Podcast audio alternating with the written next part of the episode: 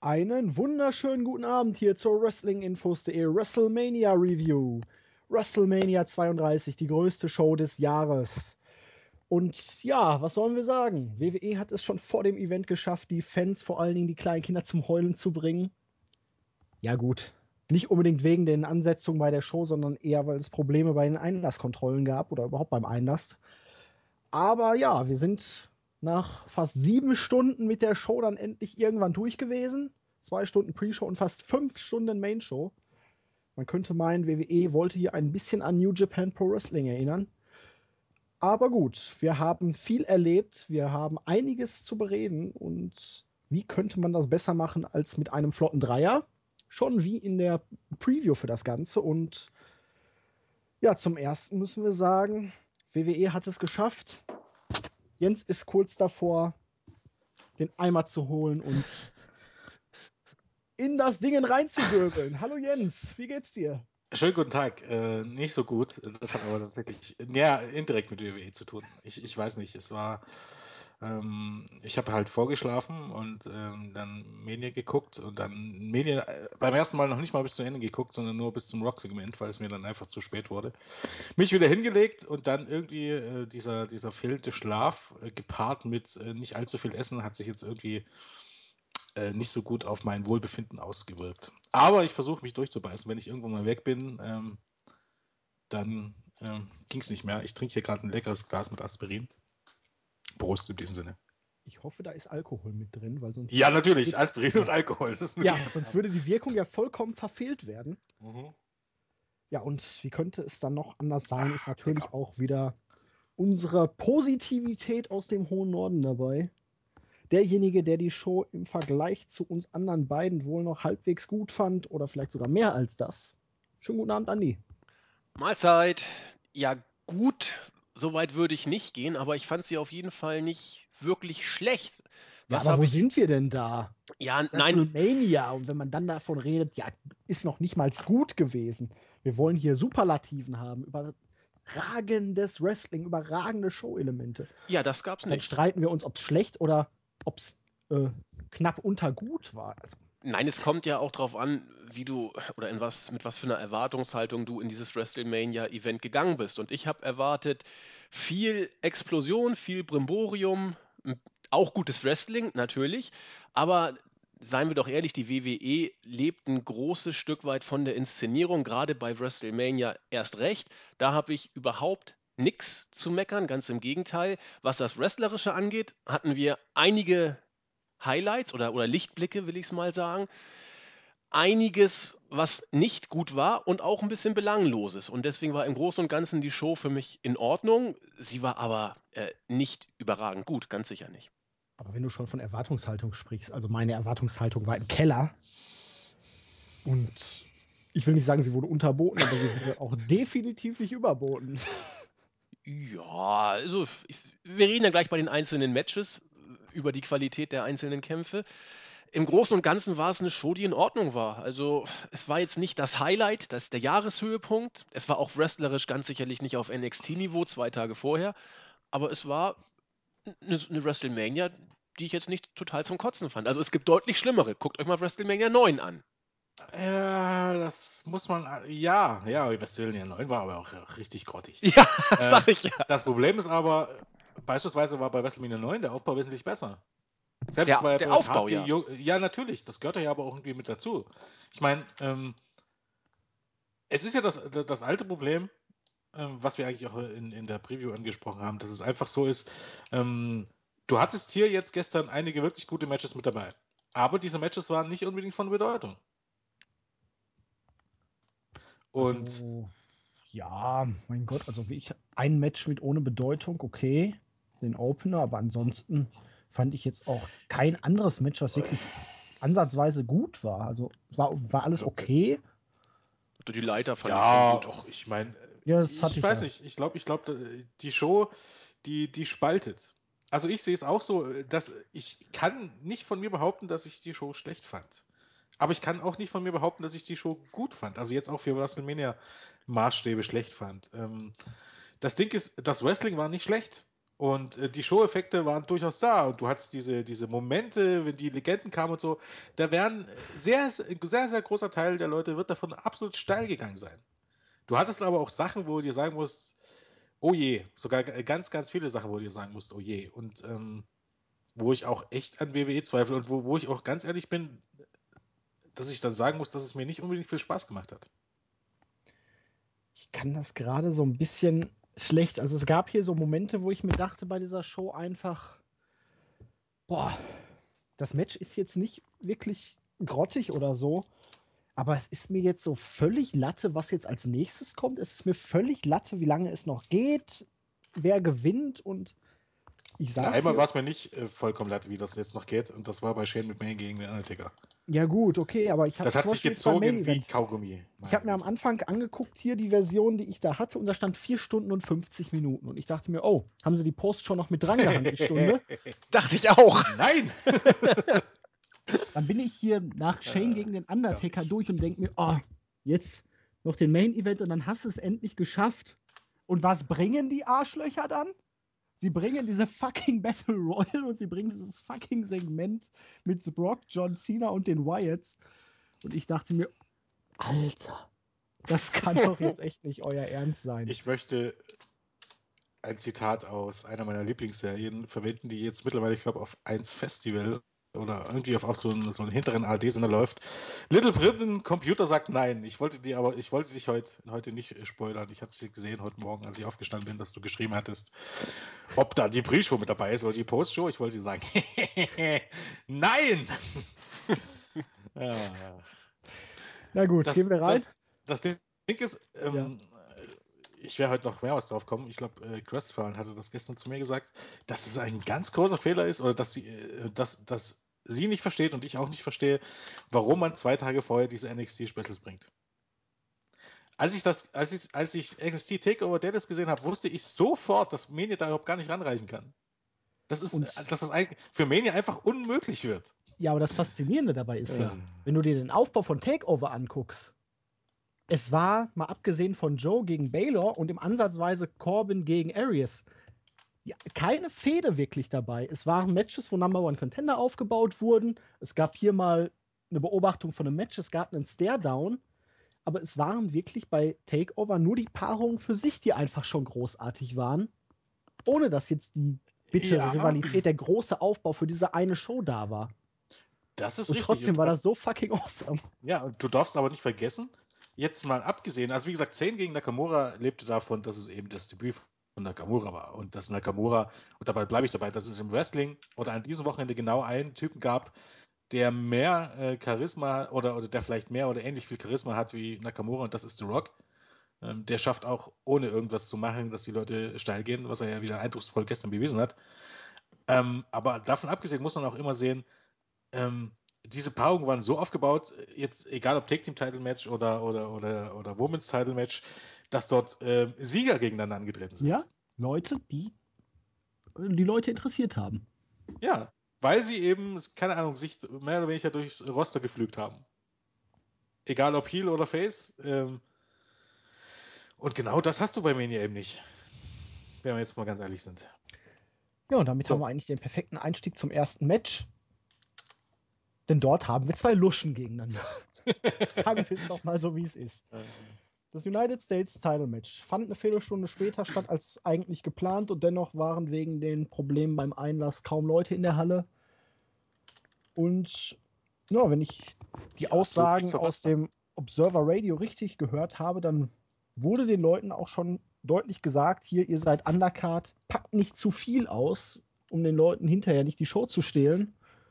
Und genau so lief das Match dann wohl auch. Ich habe es nicht gesehen, muss ich zugeben. Neun Minuten. Kalisto hat irgendwie nach einem Springboard Salida del Sol gegen Ryback gewonnen. Ich finde den Ausgang amüsant. Man hatte Ryback ja extra für dieses Match geturnt. Jetzt hat er hier gegen Kalisto verloren. Äh, niemanden juckt es. Der Titel ist unbedeutend. Und beiden hat es nichts gebracht. Na gut, Kalisto hat jetzt einen Sieg gegen Ryback, aber ob man darauf jetzt irgendwie Bezug wird. Vor allem wird das nichts von Bedeutung sein, weil wahrscheinlich äh, wird er jetzt in den nächsten Tagen irgendwie von irgendeinem weggehauen und ja. dann Gibt es da wieder ein Titelmatch? Schauen wir mal. Hat jemand von euch das Match gesehen? Ich habe ein bisschen reingeguckt und fand's interessant, was du eben.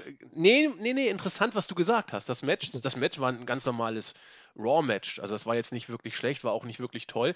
Und es passte aber schon tatsächlich in das, was du gerade sagtest, dass man denen wohl gesagt hat, pass mal auf, Freunde, ähm, Undercard, Pre-Show, nicht hier versuchen, den Dolph Ziggler zu machen, den Showstealer versuchen zu markieren, passt irgendwie auch nicht so richtig zu dem, was wir vor ein paar Tagen noch gehört haben, dass die WWE extra ein Meeting einberuft und sagt, ihr alle gehört zum großen Ganzen, ihr alle seid ein Teil von WrestleMania, egal ob Pre-Show oder Main Event, wir sind äh, der gefühlte Kommunismus, alle sind gleich und alle gleich wichtig und dann kommen solche Sprüche, da glaubt doch kein Mensch mehr irgendwann, wenn man sagt, ihr gehört alle zum großen Ganzen dazu, denn genauso wie du sagtest, war es ja auch. Das war ein, ein normales Pre-Show-Match auf Raw-Niveau, das stank jetzt alles andere als ab.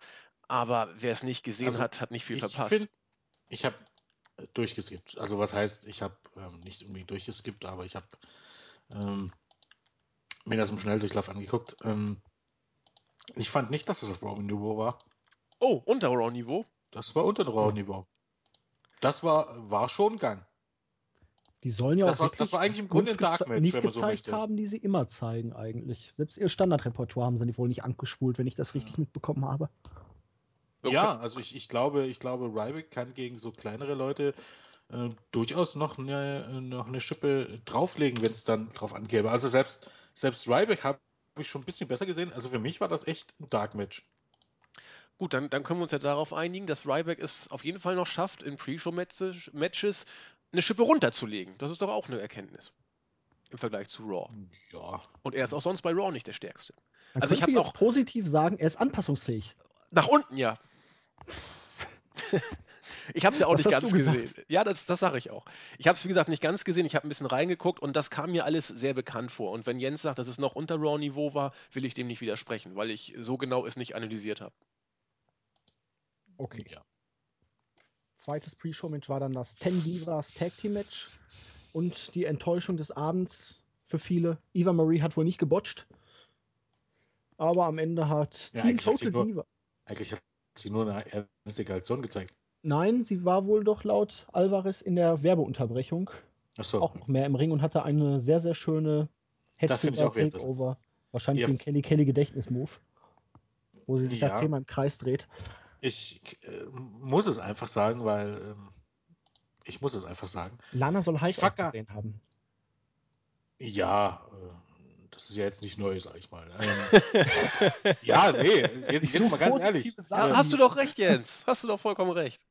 Ich bin ja noch nicht mal so der, der ganz große Blondinen-Fan, aber ähm, das ist ja eigentlich der eine der Hauptgründe, warum Lana beschäftigt ist, möchte ich mal behaupten.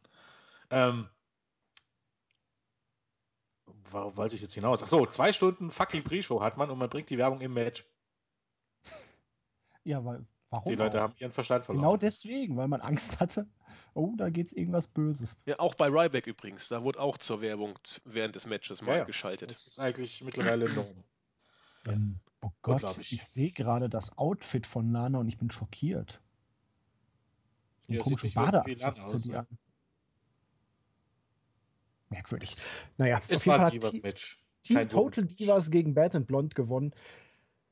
Ähm, wären jetzt nicht alle zehn oder der Großteil dieser zehn irgendwie Divas, hätte man unken können. Da benennen sie den Divas-Title um, führen einen neuen Women's-Title ein. Die Frauen heißen jetzt Superstars und dann gewinnen die Total Divas dieses Match. Aber gönnen wir es Brie Bella für ihr letztes Karriere-Match, dass sie hier den Sieg abstauben durfte. Ich denke, viel mehr braucht man darüber jetzt auch nicht zu sagen. Ja, ich glaube, es war auch, es war ein Divas Match, wie gesagt, kein Womens Match, aber es war eins der besseren Multi-Divas Take Team Matches. Ja, was willst du Ich glaube, wenn du dir überlegst, was du da äh, Grausamkeiten gesehen hast in den letzten zehn Jahren, dann war das jetzt gar nicht mal so schlecht. Ja, wahrscheinlich haben sie sich extra viel Mühe gegeben. Ja. Dann hatten wir Lita im Ring. Sie hat dann, wie gesagt, angekündigt, dass die Frauen jetzt ab jetzt Superstars auch heißen, wie die Männer auch. Und der Divas-Titel wird eingestampft und die drei Damen später treffen auf, um den WWE Women's Title gegeneinander an. Und ja, was soll man da sagen? Auch Lita ist nicht ohne Fehler. Sie sagte nämlich ganz deutlich, Die Siegerin des späteren Triple Threat Matches wird die erste Women's Championess in der Geschichte der WWE. Hm, da hat wohl jemand mal wieder vergessen, was eigentlich so vor dem Divas-Teil in der Company passiert ist, oder? Oh, richtig? Ja. Also. Äh, Fehler oder äh, Absicht von WWE im Skript? Ich weiß, das ist schwer zu sagen. Ich fand es halt nur ulkig, weil direkt in dem Video dann ständig Frauen eingeblendet wurden, die den Women's Title fett in die Kamera gehalten haben. Naja, ähm, ich glaube, also den Titel gab es seit den 50ern, glaube Was, ein Divas-Title? Nee, schon früher. Women's Title. Ach so. Hä? Den Divas-Title gab es in den 50er Jahren noch nicht. Nein. Ach, ich habe fünf, Entschuldigung, ich habe 15 dann, 2015, da war ich völlig ja. vertüdelt. Nein, Entschuldigung, natürlich. Ich weiß gar nicht, wann sie den Divas-Teil eingeführt haben, aber. 7, 8, 9, irgendwie so. Ja, ja so. genau. Ich glaube eher 7, 8. Damals, ähm, als SmackDown Bedeutung kriegen sollte, mal wieder. Guck gerade mal, also Wikipedia sagt, dass er von 56 bis 83 NWA World Women's Championship hieß, aber wurde eben bei WWE verteidigt. Also Fabulous Moolah und so, die hielt 3651 Tage lang ähm, den NWE World Women's Championship, wäre aber der Vorläufer des WWF bzw. WWE Women's Championships war. Ja, und aber dann wäre ja Brie Bella gar keine Rekord, äh, Nikki Bella gar keine Rekordhalterin. Gut, dass es ein anderer Titel ist, der Divas-Teil. Ja, natürlich, aber auch, wie gesagt, also zumindest der, der WWF oder WWE Women's Championship, selbst wenn man den, den Wortlaut nimmt, den gab es von 2002 bis 2010 schon. WWF war von 83 bis 2002, davor war es NWA. Also so oder so hat jeder gebotcht, wie, auch wie man es nennen möchte, oder WWE hat die Geschichte wieder mal ausgelöscht. Okay. Wie man es kennt. Pre-Show-Match waren die Usos gegen die Dudleys. Fünf Minuten, sehr kurz. Usos haben gewonnen. Ähm, die Fans waren wohl deutlich hinter den Dudleys, aber irgendwie haben die vergessen, dass sie eigentlich keine Tische mehr einsetzen wollten, wollten dann doch wieder Tische einsetzen, aber am Ende sind die Usos mit Splashs auf die Dudleys durch die Tische gekracht. Ja, ähm, ich hab, ich war da, gesehen. hat ich irgendwie keinen gejuckt, war auch wohl nicht besonders. Außer, dass die Fans ziemlich angepisst waren, weil die Dudleys keine Leute durch Tische geworfen haben. Ja. Weiß ich, ob Jens das gesehen hat. ja, auch. Vorhin mehr oder weniger im, äh, in anderthalbfacher Geschwindigkeit. PlayStation macht es möglich. Ähm, ja. Man sieht auch ein Match zwischen Kane und Big Show wahrscheinlich aus, als würde da was passieren. Ja, das habe ich ja nicht gesehen. Also oder ich hab, reicht das hab, noch nicht? Nein, ich habe ich hab mir vorhin äh, YouTube, ähm, auf YouTube äh, die Pre-Show, wenn ich heruntergeladen, gibt es ja Möglichkeiten und habe mir die Pre-Show auf der Playstation angeguckt und bei Network gibt es das ja leider nicht mit anderthalbfacher Geschwindigkeit. Ich wünschte, es wäre so, aber gibt es leider nicht. Ähm, also WWE ja. noch was verbessern. Mhm, auf jeden Fall. Ähm, ja, das Match war ein bisschen interessant, dass die Usos auch nicht viel zeigen durften. Superkicks, und Splash und ansonsten äh, war da nicht viel. Und das Finish kam oh. wohl nach einem stinknormalen Superkick, wo keiner irgendwie damit gerechnet hat. Och, das ist das ja. Ende. War auch eine interessante Story äh, des gesamten Abends irgendwie. Der Superkick. Ja, kann man so sagen. Die endet Hatten das die Match? Das, ja. Oder möchtest du da noch was? Nö. Gut, dann gehen wir in die Main Show rein, weil ich glaube, die wenigsten von euch haben sich wirklich sieben Stunden WWE angeguckt. Wir haben ja deutlich gemacht, wir haben es nicht maximal im Schnelldurchlauf. Und beginnen wir doch was mit was Erfreulichem, dem Seven-Man Ladder Match um den Intercontinental Championship. Null Aufbau oder zumindest kein guter Aufbau. Viele Leute da drin, die es eigentlich gar nicht verdient haben. Aber immerhin war es ein ganz ordentliches Demolition Derby. Und am Ende gab es den Schocker mit Zack Ryder, der The Miz als letzten von der Leiter warf, der sich schon im sicheren Glauben wiegte, neuer Champion zu werden und dann den Titel holte, mit seinem Daddy im Ring ein wenig feierte. Ja, die Hauptstory im Match war natürlich das Aufeinandertreffen von Kevin Owens und Sami Zayn. Da gingen die Fans auch richtig steil drauf, als die beiden dann mal gleichzeitig im Ring waren. Und ich hatte irgendwie gedacht, das wäre eigentlich auch das logische Szenario gewesen dass es am Ende zwischen den beiden geht und dann wahrscheinlich irgendwie Kevin Owens Sami Zayn den Sieg kostet, ihn von der Leiter schubst, den Titel nochmal verteidigt und dann vielleicht doch diese Singles-Fehde zwischen den beiden endlich Fahrt aufnimmt. Aber es war die Überraschung. Zack Ryder, man kann jetzt sagen, ja, es war eine schöne Überraschung. Ich persönlich freue mich für Ryder ungemein, dass er diesen Titel gewonnen hat, aber mal ernsthaft. Zack Ryder, Intercontinental Champion. Guckt euch letztes Jahr an. John Cena hat gegen Rusev den US-Title gewonnen. Daniel Bryan hat den Intercontinental Championship gewonnen. Und jetzt 300, na, ich will nicht, ich weiß nicht, wie viele Tage es waren. Ein Jahr später, wir haben Kalisto und Zack Ryder als Secondary Champions. Leute, freut euch! Everything can happen in WWE. Ja, das hast du schön gesagt. Also, ich versuche mal, den Titel auszublenden. Das ist schwer, bei einem äh, Titelmatch den Titel auszublenden, aber sonst wird es nicht so einfach. Das Match fand ich nämlich richtig, richtig gut. Ich habe ähm, die letzten Tage, weil Schimmer noch nicht online war, äh, ein bisschen durch die Gegend geschaltet und ich habe mir mal nochmal CM Punk gegen John Cena bei Money in the Bank 2011 angeguckt und ich habe mir nochmal, wo ich schon dabei war, das Money in the Bank Match äh, 2011, ich glaube es war SmackDown, wo Daniel Bryan gewonnen hat bei Money in the Bank 2011.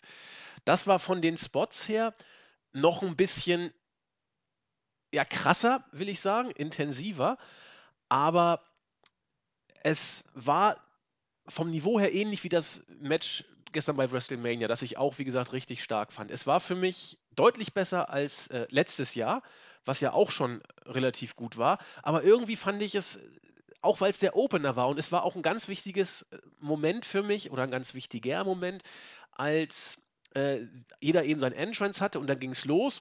Und äh, ich glaube, alle hüpften aus dem Ring, holten sich die Leitern. Owens blieb als einziger drin, wurde dafür schon unglaublich bejubelt. Und dann kam Sami Zayn dazu und, und als die beiden dann aufeinander losgegangen sind, ist die Halle sofort steil gegangen. Und das war für mich so, so, so ein Kick-Off-Moment, wo ich sagte, so, so kann es losgehen. Und so ging das ganze Match auch weiter. Äh, Spots passten, Stimmung war gut. Äh, durch die Bank weg eine ganz runde Sache. Ich weiß jetzt eben nur nicht, äh, ob das so glücklich ist, Zack Ryder den Titel zu geben. Nur seien wir doch mal ehrlich, we wen interessiert denn noch dieser Titel mittlerweile? Der ist doch ja, tot ja, wie nix. Du Owens hier verteidigen lassen, indem er gerade Sami Zayn am Ende da um den Titelgewinn bringt, der schon kurz davor war. Ja, also natürlich. die Fehde schön ziehen können. Am Ende hätte Zayn sich irgendwann den Titel geholt. Alles wäre super gewesen. Du hättest diese Fehde vernünftig weiterführen und abrunden können. Ja, sicher. Gesagt, ich gönne es Ryder. Er hat es sich verdient dafür, was er in den vergangenen Jahren versucht hat, um over zu kommen und auch overgekommen ist. Aber ihn als IC-Champion ist einfach ein Witz. Wie Natürlich. Gesagt, Vergleich es mit letzten Jahr. Brian und John Cena und jetzt Zack Ryder und Kalisto. Das geht gar nicht. Nein, aber dann, dann, ist es ja nicht ein Problem, wie dieses Match ausgeht, sondern wie die Titel generell präsentiert werden. Und dann ja, sind wir beim, beim, alten Problem wieder, was die WWE mit ihren äh, Zweittiteln anfängt. Nämlich viel zu wenig. Dann werden sie kurz gepusht und seien wir ehrlich, es ist kein Push für die Titel, sondern äh, die Titel leben. Nee, wenn überhaupt, leben die Titel dann von John Cena oder Daniel Bryan, die sie kurz mal haben, aber nicht äh, Daniel Bryan und John Cena von den Titeln. Die Titel sind wirklich platt. Das muss man einfach so sagen. Ja, aber Match war, war ganz gut. War für mich das zweitbeste des Abends. Ja. Ich fand es sogar besser als letztes Jahr, um ehrlich zu sein. Ja, ich auch. Dort, also, was heißt, ja, kann man schon so sagen. Das, das Ding ist einfach, ich glaube, äh, dieses Jahr hat man einfach ein bisschen mehr Spots. Das letzte Jahr genau. gab es nur einen wirklichen Spot, als Ambrose dann außerhalb des Rings da durch die Leiter gefallen ist. Dieses Jahr hatte man ein paar mehr dabei und auch ein paar heftigere. Ich meine, ähm, für die Gesundheit der Worker nicht unbedingt so gut gut, ja, ja, sind geleistet, ja. gut ja. abgeliefert. Ähm, erstens erstaunlich fand ich, oder, oder gefreut hat mich, dass Kevin Owens und Sami Zayn eigentlich mit die lautesten Pops des Abends bekommen hat. Welche Ironie. Ich meine, gut, das Publikum war da noch ziemlich munter. Ähm, war schon sehr cool, als eben das Publikum auch Samis Themen äh, mitgesungen hat. Immer wieder im Verlaufe der Show. Vor allem ja, ja, natürlich. Im Main Event. E extrem war es eben halt, äh, als er seinen Entrance hatte. Aber ähm, ein bisschen lustig fand ich diesen Spot, als er dann äh, relativ am Anfang, als er durch die Leiter diesen Somersault nach draußen zeigt. Eigentlich ist dieser Spot total sinnlos, oder? Natürlich. Aber er sah cool aus. Ja, natürlich. Das ist auch ein sehr, sehr cooler Spot, aber eigentlich äh, von der Logik her macht er es sich ja äh, gefährlicher als, als äh, nötig. Aber es ist ja egal. Nein, er wollte die anderen nur in Sicherheit wiegen, weil keiner mhm. denkt, wenn da die Leiter steht, springt er da durch. Ja, genau. ähm, Ja, und Zack Ryder, das Problem ist einfach, ähm, für Zack Ryder ist es natürlich ein schöner Moment, aber das Ganze hat also einfach nichts mit, mit langfristiger Planung oder mit irgendwelchen zukünftigen Plänen zu tun, sondern Zack Ryder, ähm, also ich glaube mittlerweile, ich weiß es natürlich nicht, aber in Betracht dessen, dass er erst seit zwei Wochen in diesem Match steht und auch erst zwei Wochen eingeplant ist, weil vorher hat man mit ihm gar nichts angefangen, hätte man auf irgendwas hingearbeitet für ihn, dann hätte man noch damit vorher angefangen und hätte ihn so vorher mal in den Schoß gebracht oder was ich was nicht, sondern. Aber er hat doch beim Main Event gegen The Miz gewonnen und jetzt auch gegen Chris Jericho bei Raw. Ja, in den letzten zwei Wochen. Und wo war er Ja. in den letzten drei Jahren zuvor? Jens, Ist dumm gefragt. ähm, everything can happen in the WWE. Ja, genau, ich glaube auch das. Denn gestern, vielleicht mal was zur Hintergrundgeschichte, gestern Nachmittag habe ich gelesen, dass Zack Ryder bei den Buchmachern äh, auf einmal Wettfavorit ist. Ich dachte mir, was? Zack Ryder? Warum das denn? Ähm, für mich war es einfach so, dass man den Leuten, den Mitarbeitern gesagt hat, Zack Ryder gewinnt das Ding für, für den Swerve, für die Überraschung. Und kurz vor der Show, also wenn, als dann das Smart Money kommt, also als praktisch dann das Geld gesetzt wird oder richtig viel Geld gesetzt wird von den Leuten, die die Finishes kennen, ähm, ähm, schwankt wieder um auf Kevin Owens. Da war Kevin Owens wieder haushoher Favorit. Und wer hat am Ende gewonnen? Zack Ryder, man wollte Vollkommen richtig. nur poppen. Ja, äh, man wollte halt den Leuten, die wetten, weil man weiß, man kann es eh nicht verhindern, einfach, einfach mal äh, in die Eier treten, auf gut Deutsch. Ach, dann hätte man noch allen gesagt, Chris Jericho gewinnt und hätte AJ Styles gewinnen lassen. Ja, aber dann hast du ja immer, weißt du, da, da ist, bei dem Match ist es ja eh 50-50, wenn man so möchte. Aber wer hätte denn geglaubt hier, dass Zack Ryder das Ding gewinnt? Ja, Das war eigentlich der größte Außenseiter. Selbst Sin Gara hatte größere Chancen, wenn man sowas nimmt. Wenn man es so nimmt. Also. Ja. Für Zack Ryder freut es mich grundsätzlich, aber das Finish freut mich trotzdem nicht, weil ich glaube, ich äh, hätte, also Sami Zayn, wie gesagt, äh, wäre als Sieger in Frage gekommen, einfach in dem Sinne von wegen, dann hätte sich Kevin Owens beschweren können, dass äh, Sami ihm den Titel nie, äh, also ihn nie gepinnt hat, ihn nie den Titel abgenommen hätte, aber es wäre noch besser gewesen, hätte Kevin Owens verteidigt, indem er Sami am Ende irgendwie gescrewt hätte, ähm, weil stimmt schon, Zayn ist irgendwie besser, wenn er ähm, als Herausforderer Was hältst du denn von der Theorie, ich weiß nicht, ob sie von Melzer oder Alvarez kam, dass Zack Ryder nur gewonnen hat, damit morgen oder heute, beziehungsweise Baron Corbin bei Raw den Titel gewinnen kann? Sein. Was denn, den Titel, den Titel erst den, den, den, den, die, die Tonne runterspülen, um ihn dann irgendjemand anderes zu geben, der debütiert? Was hat denn das für einen Sinn? Was hat denn das für einen Impact? Ähm, naja, so wird, wird Kevin Owens nicht geschwächt, wenn Baron Corbin den Titel gewinnt. Ja, genau. Äh, ich weiß nicht. Es ist, äh, ich halte es nicht für unmöglich. Sicherlich nicht, aber ich weiß nicht. Also es hätte dann auch jetzt nicht so sonderlich viel mehr, Wert, wenn man jetzt mal ganz ehrlich ist. Na gut, noch irgendjemand was zu diesem Match? Ja, das Match war, wie gesagt, war, war stark. Zweitbestes Match. Ich würde sogar fast sagen, es war das beste Match. Wa- Was? Ja, ich fand die Damen noch einen Ticken stärker, Ja, okay. Ja, ja okay. Ja, ich fand sie auch beide gleichwertig. aber lag vielleicht auch daran, dass da wirklich das Publikum noch ein bisschen mehr drin war. Bei den Mädels? Während, ja, während des ganzen Matches. Hier war es halt wirklich auf bestimmte Personen bezogen nur. Und Oh, ich fand- da auch ein bisschen fand mehr aber bei Story dem noch war. es zwischenzeitlich auch ziemlich ja, fand ich auch. Und, und hier beim, sehr ruhig. beim Opener Ja, haben die, jetzt gar nicht. die Heat bekommen, die Heat kriegen sollten. The Miz wurde ausgebuht. Äh, also das, das passte schon irgendwo. Ja, ich glaube, bei diesem Match, Opener, bei dem Leather-Match, erstens, weil es eben das erste größere Match auf der Karte war und weil eben viele Spots waren, die hatten sie natürlich auch wesentlich leichter als die Damen, muss man ja auch dazu sagen. Und jetzt war die Halle auch voll. Das stimmt. Ja, dann gab es das vierte Aufeinandertreffen zwischen Chris Jericho und AJ Styles. Und es war ein, ich will nicht sagen gemächlich geführtes Match, aber es war doch relativ verhalten. Es war, es ging 17 Minuten. Beide kickten aus den jeweiligen Finishern, also aus dem Styles Clash und dem Codebreaker aus. Beide kamen aus der Signature Submission heraus und am Ende wollte Styles zum Phenomenal Vorarm ansetzen und Jericho warf den Referee irgendwie weg und ich weiß nicht, in welcher Form das Styles so verwirrt hat, dass er auf einmal komplett irgendwie den Sprung abgebrochen hat und in den Codebreaker gefallen ist. Aber ja, liebe Freunde, ich hatte es in der Pre-Show, äh, Preview ja irgendwie angedeutet, Chris Jericho gewinnt dieses Match. Es steht 2 zu 2, wir sehen ein fünftes vermutlich und ja, man hat AJ Styles damit keinen Gefallen getan. Chris Jericho braucht diesen Sieg nicht. Man könnte sie jetzt natürlich sogar umkennen. Chris Jericho verliert eigentlich jedes wichtige Match, wenn er zurückkommt. Nur gegen AJ Styles darf er sogar zweimal gewinnen. Aber ich bin hier auch mit dieser vierten Paarung zwischen diesen beiden Personen nicht wirklich warm geworden. Für mich haben die einfach nicht die nötige Chemie und mir haben selbst die Matches von Styles gegen Owens und gegen The Miz bei Raw deutlich oder SmackDown deutlich besser gefallen als alle Matches aus dieser Serie. Ja, stimme ich dir hundertprozentig zu. Wir haben ja heute Morgen, als wir geguckt haben, ja immer hin und her getextet. Ähm, und du hast es eben schon gesagt, die, die, Chemie scheint bei den beiden einfach nicht zu stimmen. Und genauso wirkte es in, in diesem Match eben auch. Die, die haben es, es wäre falsch zu sagen, sie haben ihre Spots abgespult. Das kann man so nicht sagen. Aber der, der, der, Funke sprang von der ersten bis zur letzten Sekunde nicht, nicht über. Ich war auch überrascht. Irgendwann kam dann äh, die Walls of Jericho, wo ich dachte, ach, jetzt schon? Und äh, hat man gar nicht so richtig registriert. Und äh, dann der, der erste War Finisher. Aufbau für nee, nee, genau, der Aufbau da. passte nicht. Die Crowd wusste auch nicht so richtig, was sie mit dem Match anfangen sollte. Dann der erste Finisher, dann der zweite dann auf einmal gewinnt Jericho, damit hat auch überhaupt keiner gerechnet. Die Halle war verwirrt.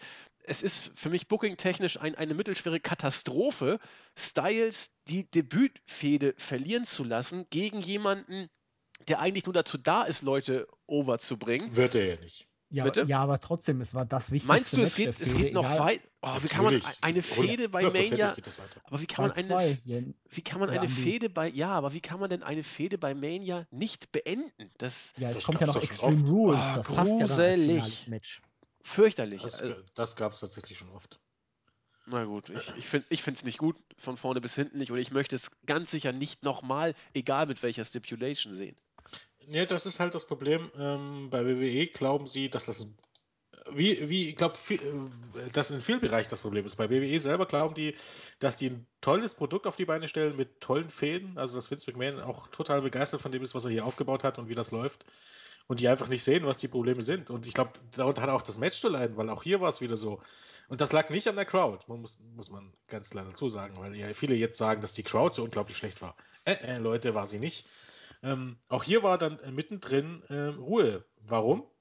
Was vollkommen, weil, weil du das Match schon mehrmals gesehen hast und weil es vollkommen egal ist, wer gewinnt. Ja, und weil, na gut, vollkommen egal, Styles jetzt hier klar gewonnen, fände ich es nicht vollkommen egal, aber ja, ich, klar, wir haben gesagt, die Chemie, aber so die Matchabläufe.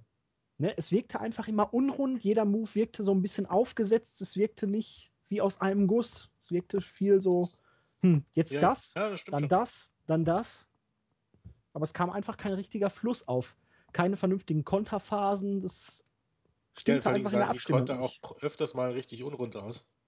Mhm. Die Abstimmung, die Ähm. stimmt einfach zwischen den beiden überhaupt nicht. Ich weiß nicht, ob es jetzt daran liegt, dass Jericho vielleicht jetzt mittlerweile in einem Alter ist, wo er einfach auch nicht mehr so beweglich ist und nicht mehr dieses Tempo mitgehen kann, weil bei Styles haben wir ja letztes Jahr bei New Japan gesehen, dass er eigentlich mit jedem herausragende Matches auf die Beine stellen kann. Selbst hier mit, wie hießen sie hier, da, Tensan Mhm. und solchen Konsorten. Keine Ahnung. Ja, ich glaube, wie gesagt, manchmal ist das halt einfach so, dass die Chemie nicht stimmt. Ähm, und äh, bei Chris Jericho ist es auch wirklich so, dass er jetzt zumindest aus dem Alter raus ist, wo jedes seiner Matches, egal gegen wen, großartig wird. Ähm, das ist nicht mehr der Fall, aber ich würde jetzt auch nicht behaupten, dass das Match schlecht war. Also ich fand immer noch, dass es ein gu- ein gutes Match war und Es war ein ordentliches Match. Ja. Aber wie gesagt, mir haben die Raw-Matches halt besser Ja. gefallen und ich war irgendwie nie so richtig drin. Es kam nie so die richtige Spannung auf. Habt ihr die Tweets von Jericho nach dem Match gelesen und so? Nee. Den ah, Showstealer des Abends hingelegt und wenn ihr das nicht so seht, seid ihr eh alle blöd. Ah, Heal-Modus. Ja, Ja. er hat manchmal solche Dinge drauf, um ehrlich zu sein. Es ist, ist glaube ich, auch in Mode be- gekommen unter den, unter vielen, vielen Wrestlern. Ähm, egal ob jetzt bei WWE, TNA oder anderswo, dass man gerne mal ähm, noch das eigene Publikum beleidigt. ja. Nicht- nicht nur alle Heels. voll doof und so. Ja, ja, genau. Und, und wer das nicht gut fand, äh, Eric Young macht das auch gerne. Wer das nicht gut fand, hat eh keine Ahnung oder so.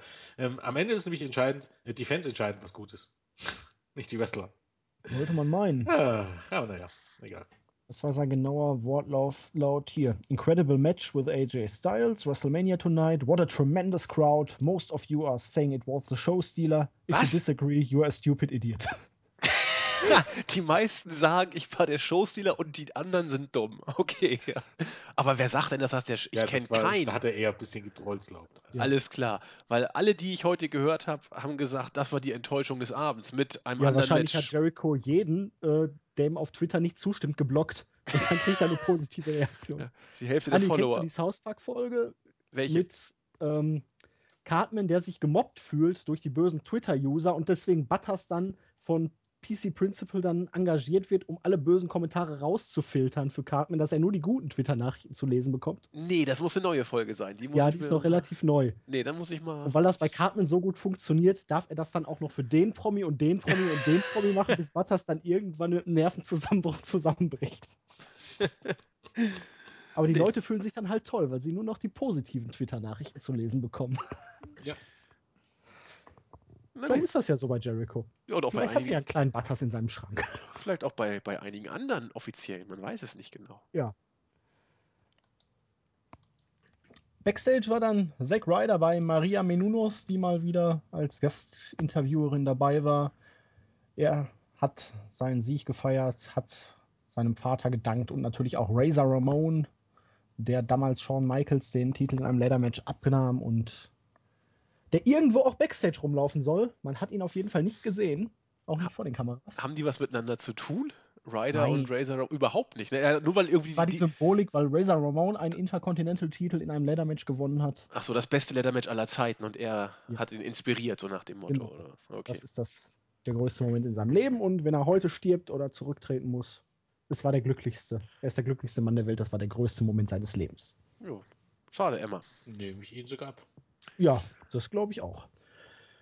Dann wurde es, naja, anders. Wir hatten ein Six-Man-Tag-Team-Match, nachdem über Wochen ein 4 gegen 3 Handicap-Match angekündigt war. In der Pre-Show. In der Pre-Show auch noch, hat man sich dann In der spontan Pre-Show entschieden, 4 3 Handicap-Match, ja. Ähm, Barrett darf heute nicht. Der muss nur zugucken oder er darf zugucken. Und wir haben nur Seamus, Del Rio und Rusev gegen die Leute von New Day. Wobei ich mir bei Del Rio und seiner Hose irgendwie dachte, hm, gut, dass der so weiß ist, weil sonst würde man meinen, er gehört auch noch dazu. Er hat nämlich auch goldschwarz an. Ja. Ja, der Entrance von New Day. Es gab ja die Gerüchte, man wollte sich da was Spezielles einfallen lassen. Es war von riesigen Einhörnern die Rede. Am Ende fielen sie aus einer großen Schachtel Budios. Waren relativ over beim Publikum. Das Match war. It was a match. It was a Six-Man Tag Team Match. Also nicht schlecht, aber unteres durchschnittliches Weekly-Niveau, würde ich meinen. Es Hm. ging zehn Minuten. Am Ende war es der Bullhammer von Barrett außerhalb des Rings, da gefolgt von einem Bro-Kick von Sheamus gegen Woods, der den Sieg für die League of Nations gebracht hat. Und damit haben sie zumindest irgendetwas in der Fehde gewonnen. Aber was heißt schon ein Sieg bei WWE? Denn danach gab es noch eine Promo von Wade Barrett, der meinte, es gibt keine Dreiergruppe oder drei Leute, die es mit uns aufnehmen können, mit uns Vieren. Und es kamen Shawn Michaels, Mick Foley und Steve Austin. Und weil es ja so schön ist, dass man Legenden über die aktuellen Superstars stellt, gab es dann auch noch eine ordentliche Abreibung für die League of Nations und auch einen schönen Stunner für Xavier Woods war es, glaube ich. Mhm. Oder? Ja. Ja. Ähm, das hätte man sich sparen können. Alles. Ja, das Ding ist, diese ganze die Story Fans mit League of halt Nations wirklich- und den New Day war nur für dieses Segment ausgerichtet. Und es kam wirklich gar keiner von den Siebenen over. Natürlich nicht, kann ja auch nicht sein. Nee. Das werden wir dann auch noch später merken. Das ist das Problem. Und das ist auch das Problem, was viele nicht verstehen an diesen Fanreaktionen, die angeblich gestern so schlecht waren. Ähm, achtet mal drauf, äh, wie denn die aktuellen Worker immer wieder dargestellt werden, wenn es gegen diese Legenden geht. Sie kriegen immer auf die Fresse. Vollkommen richtig. Und dann wundert sich jemand, dass davon niemand ober ist und dass die Leute es auch einfach nicht interessiert, wenn die Leute ein Match äh, haben. Selbst wenn die ein großes Match haben. Es ist, es ist eigentlich ein Ding der Unmöglichkeit, ähm, irgendjemanden so ober zu bekommen. Weil bei allem Respekt vor, vor Foley und HBK und Stone Cold ähm, machen die hier das hier mit, mit ähm, sag schon, ähm, mit irgendwelchen Jobbern. Also ähm, ja, keine Ahnung, mit, mit Social Outcasts oder so. Ich meine, das wird jetzt irgendwie, wäre egal, sind wir ganz ehrlich. Das Problem ist, äh, du hast hier ja eigentlich dein, dein Top-Heel-Stable und äh, deine Take-Team-Champions. Und die werden zu Clowns gemacht. Zu Clowns, die gegen drei Rentner nichts ausrichten können. Tja, apropos Top-Heel-Stable, ne? Später. Ja, genau. Und das ist ein Problem. Und deshalb wirst du, irgendwann wird man die auf diese alten Legenden nicht mehr zurückgreifen können. Und das ist auch das Problem. Also im Grunde sagt man ja den Zuschauern, den Fans, sagt man ja, früher war alles besser und heute ist alles nicht mehr so wie früher. Und das macht sich in jedem Bereich auch, auch an, den, an, an den Zuschauerzahlen, an den Ratings bemerkbar. Was ja, vollkommen logisch so, ist. Sowas von. Aber ja. es wird sich nichts ändern, seien wir Nein, ehrlich. natürlich nicht. Und vor, vor allen Dingen war dieses Segment, ich meine, man hat für einen großen Pop gesorgt, das ist richtig. Aber ähm, das Segment war jetzt auch nicht angekündigt. Keiner dieser drei Leute war angekündigt. Nein, es gab nur Gerüchte, oder? Ja. Also, dass, dass, sie, dass sie auftreten, war im Vorfeld ja relativ durchgesickert. Dass sowohl HBK als auch Foley ja, als auch Austin. Nicht offiziell angekündigt. Also, man hat, kein nee, einzig, man hat kein einziges Ticket deswegen verkauft oder man hat mehr oder weniger auch keine einzige Network-Abo deswegen verkauft, weil sie waren eben halt nicht angekündigt. Das stimmt. Apropos und, Tickets verkaufen und Zuschauerzahlen. Am Anfang hat man es ja noch relativ ähm, offen gelassen. Man hat gesagt, es werden mehr als 100.000 Leute erwartet. Am Ende hat man es ja sogar offiziell als über 100.000 angekündigt, auch wenn es dann wohl 93.000 plus waren. Ne? Ja, 94 ungefähr. 94, ja. also zwischen 93 und 94.000. Ja. Also, ich, ich habe. Ironisch irgendwie. Ähm, man bricht den realen Zuschauerrekord. Also selbst, selbst den, den realen Zuschauerrekord. Ähm, den es nicht gab. Aus den es gab. WrestleMania 3. Der lag ja bei 78.000 genau. äh, beim SummerSlam ähm, oder ein bisschen mehr als 78.000 beim SummerSlam ähm, 92. Und selbst die 93.000 bei WrestleMania 3 hat gebrochen, aber das reicht immer noch nicht. Man muss über 100.000 äh, bekannt geben. Richtig. Das ist da haben sie sogar noch ein bisschen äh, gespart, weil wenn es 94 sind, hätte man ja locker denken müssen, ja so 10, 15 packen sie rauf. Da haben sie ja Nummern Grad 7 oder so raufgepackt. Das ist ja noch relativ bescheiden. Aber ähm, kurz zum Match. Ich habe gar nicht mehr so viel dazu zu ergänzen. Ich wollte eigentlich nur sagen, früher war alles besser. Und das hat Jens ja nun leider schon gesagt. Deswegen bleibt da nicht mehr viel drin. Ich bin ja einer der Wrestling oder gerade WWE Wrestling auch wegen muss ich ja gestehen, wegen Inszenierung, Show und auch wegen solcher Momente guckt. Als HBKs Theme gekommen ist, habe ich mich riesig gefreut. Bei Foley war es nicht anders und bei Austin hatte ich einen kleinen Markout, weil ich Austin einfach klasse finde. Ja, ähm, aber ich, ich gebe dir recht. Ich, ich will dich mal kurz unterbrechen. Ich gebe dir vollkommen recht. Aber wäre es nicht hier wesentlich, pass, pass auf, ähm, was geht den Leuten auf die Sack und was sind die großen Heels, die im, Gro im, im Grunde nicht allzu viel bedeuten? Das ist die Authority. Wäre es nicht wesentlich klüger gewesen, die rauszukommen und die VOT abfertigen zu lassen? Selbstverständlich. Das, ja. da, darauf wollte ich ja auch hinaus. Ich sage ja nur, dass ich mich tierisch gefreut habe, als dieses Theme kam und der Halle ging es ja nicht viel anders. Das, es war mir auch vollkommen klar, dass die, äh, die League of Nations äh, zum Frühstück verputzen werden. Und es war auch folgerichtig und es war sogar wichtig, für mich, dass das Austin auch äh, New Day noch äh, ein Stunner verpasst. Aber da kann einem das Lachen auch so ein bisschen im Halse stecken bleiben, denn die WWE versucht uns ja immer deutlich zu machen, dass die League of Nations, ach, was für gefährliche Heels sind.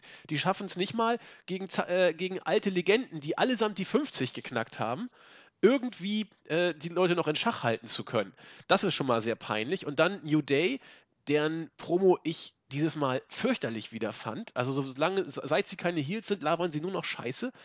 Und äh, sogar New Day, die over sind wie nix, das hat man auch wieder gemerkt. Sogar New Day wirken im Vergleich zu diesen drei alten Herren wie Pausenclowns und wurden auch entsprechend abgefrühstückt. Und das, da hast du eben diesen äh, Nachgeschmack, der, je länger man drüber nachdenkt, immer deutlicher ist. Dann fragt man sich, wie kann man es anders machen? Und du hast es gerade gesagt. Stell sie gegen die Authority, da kannst du ein bisschen knistern, da kannst du ein bisschen was auf den Weg bringen, aber so war es nur ein Abfeiern der alten Helden. Früher war alles besser.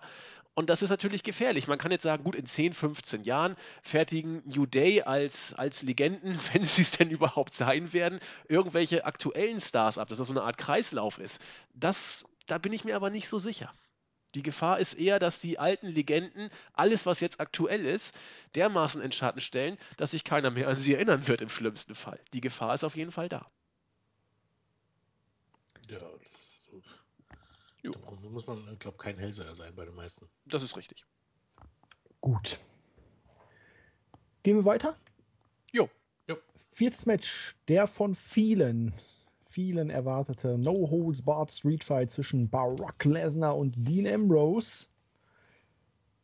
Eigentlich wirklich die meisten Leute hatten sich genau auf dieses Match gefreut. Das war das, wo wirklich gedacht hatte, jetzt kommt hier eine richtige Schlacht hier. Wird ordentlich was an, na, sagen wir mal, Sperrmüll zerdeppert. Es wird Blut fließen. Es wird wirklich die Hardcore-Schlacht schlechthin. Ja, und die erste Enttäuschung dann schon fast am Anfang. Dean Ambrose hatte seine Schubkarre vergessen. Oder was auch immer er bei Raw dabei hatte, wo er seine ganzen Spielzeuge eingepackt hat. War schon unterm Ring vorher.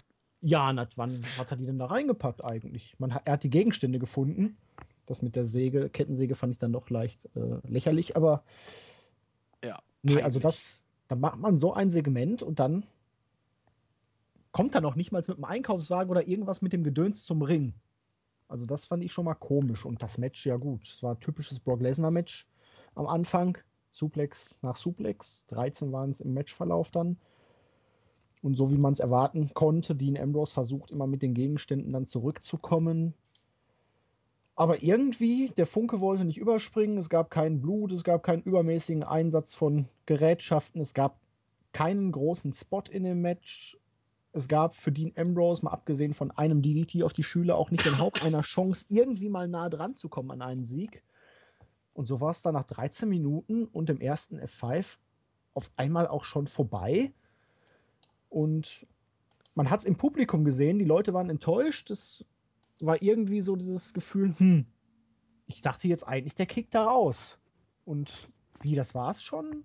Völlige Enttäuschung. Und bei mir war es dann auch so, wir hatten es ja bei der Preview auch gesagt, ne? Dean Ambrose hat vorher nicht mal den Hauch einer Chance gegen Lesnar gehabt. Eigentlich muss er dieses Match jetzt gewinnen, um nicht wie der größte Dödel der Nation dazustehen. Aber er kam ja noch nicht mal nahe dran. Seien wir ehrlich. Es war in diesem Match einfach nur Schongang für Brock Lesnar. Es war Showcase-Match, habe ich gehört als Begriff dafür. Und Dean Ambrose war nichts weiter als ein besserer Jobber. Ja, also ich würde mal anfangen, weil Jens hat bestimmt nachher tausend äh, Ergänzungen noch dazu.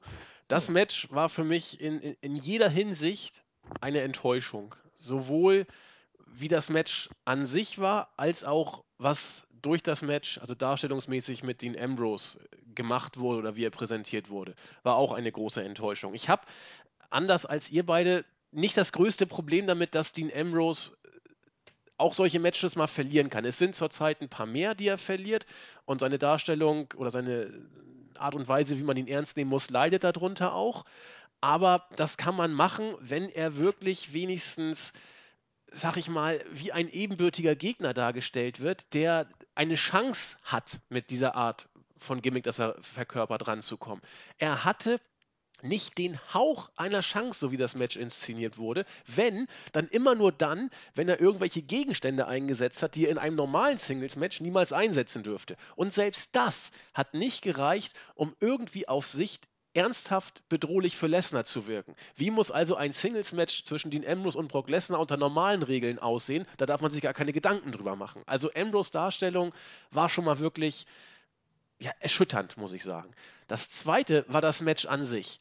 Und das war auch unglaublich farblos, wie, wie Julian schon sagte. Da, da, da kam ein Move, da kam ein anderer Move. Jeder weiß, was Dean Ambrose in, in Street Fight Matches ja, für, für ein Tempo gehen kann. Jeder weiß, was, was Lesnar für eine kranke Sau ist, was der auch äh, einstecken kann.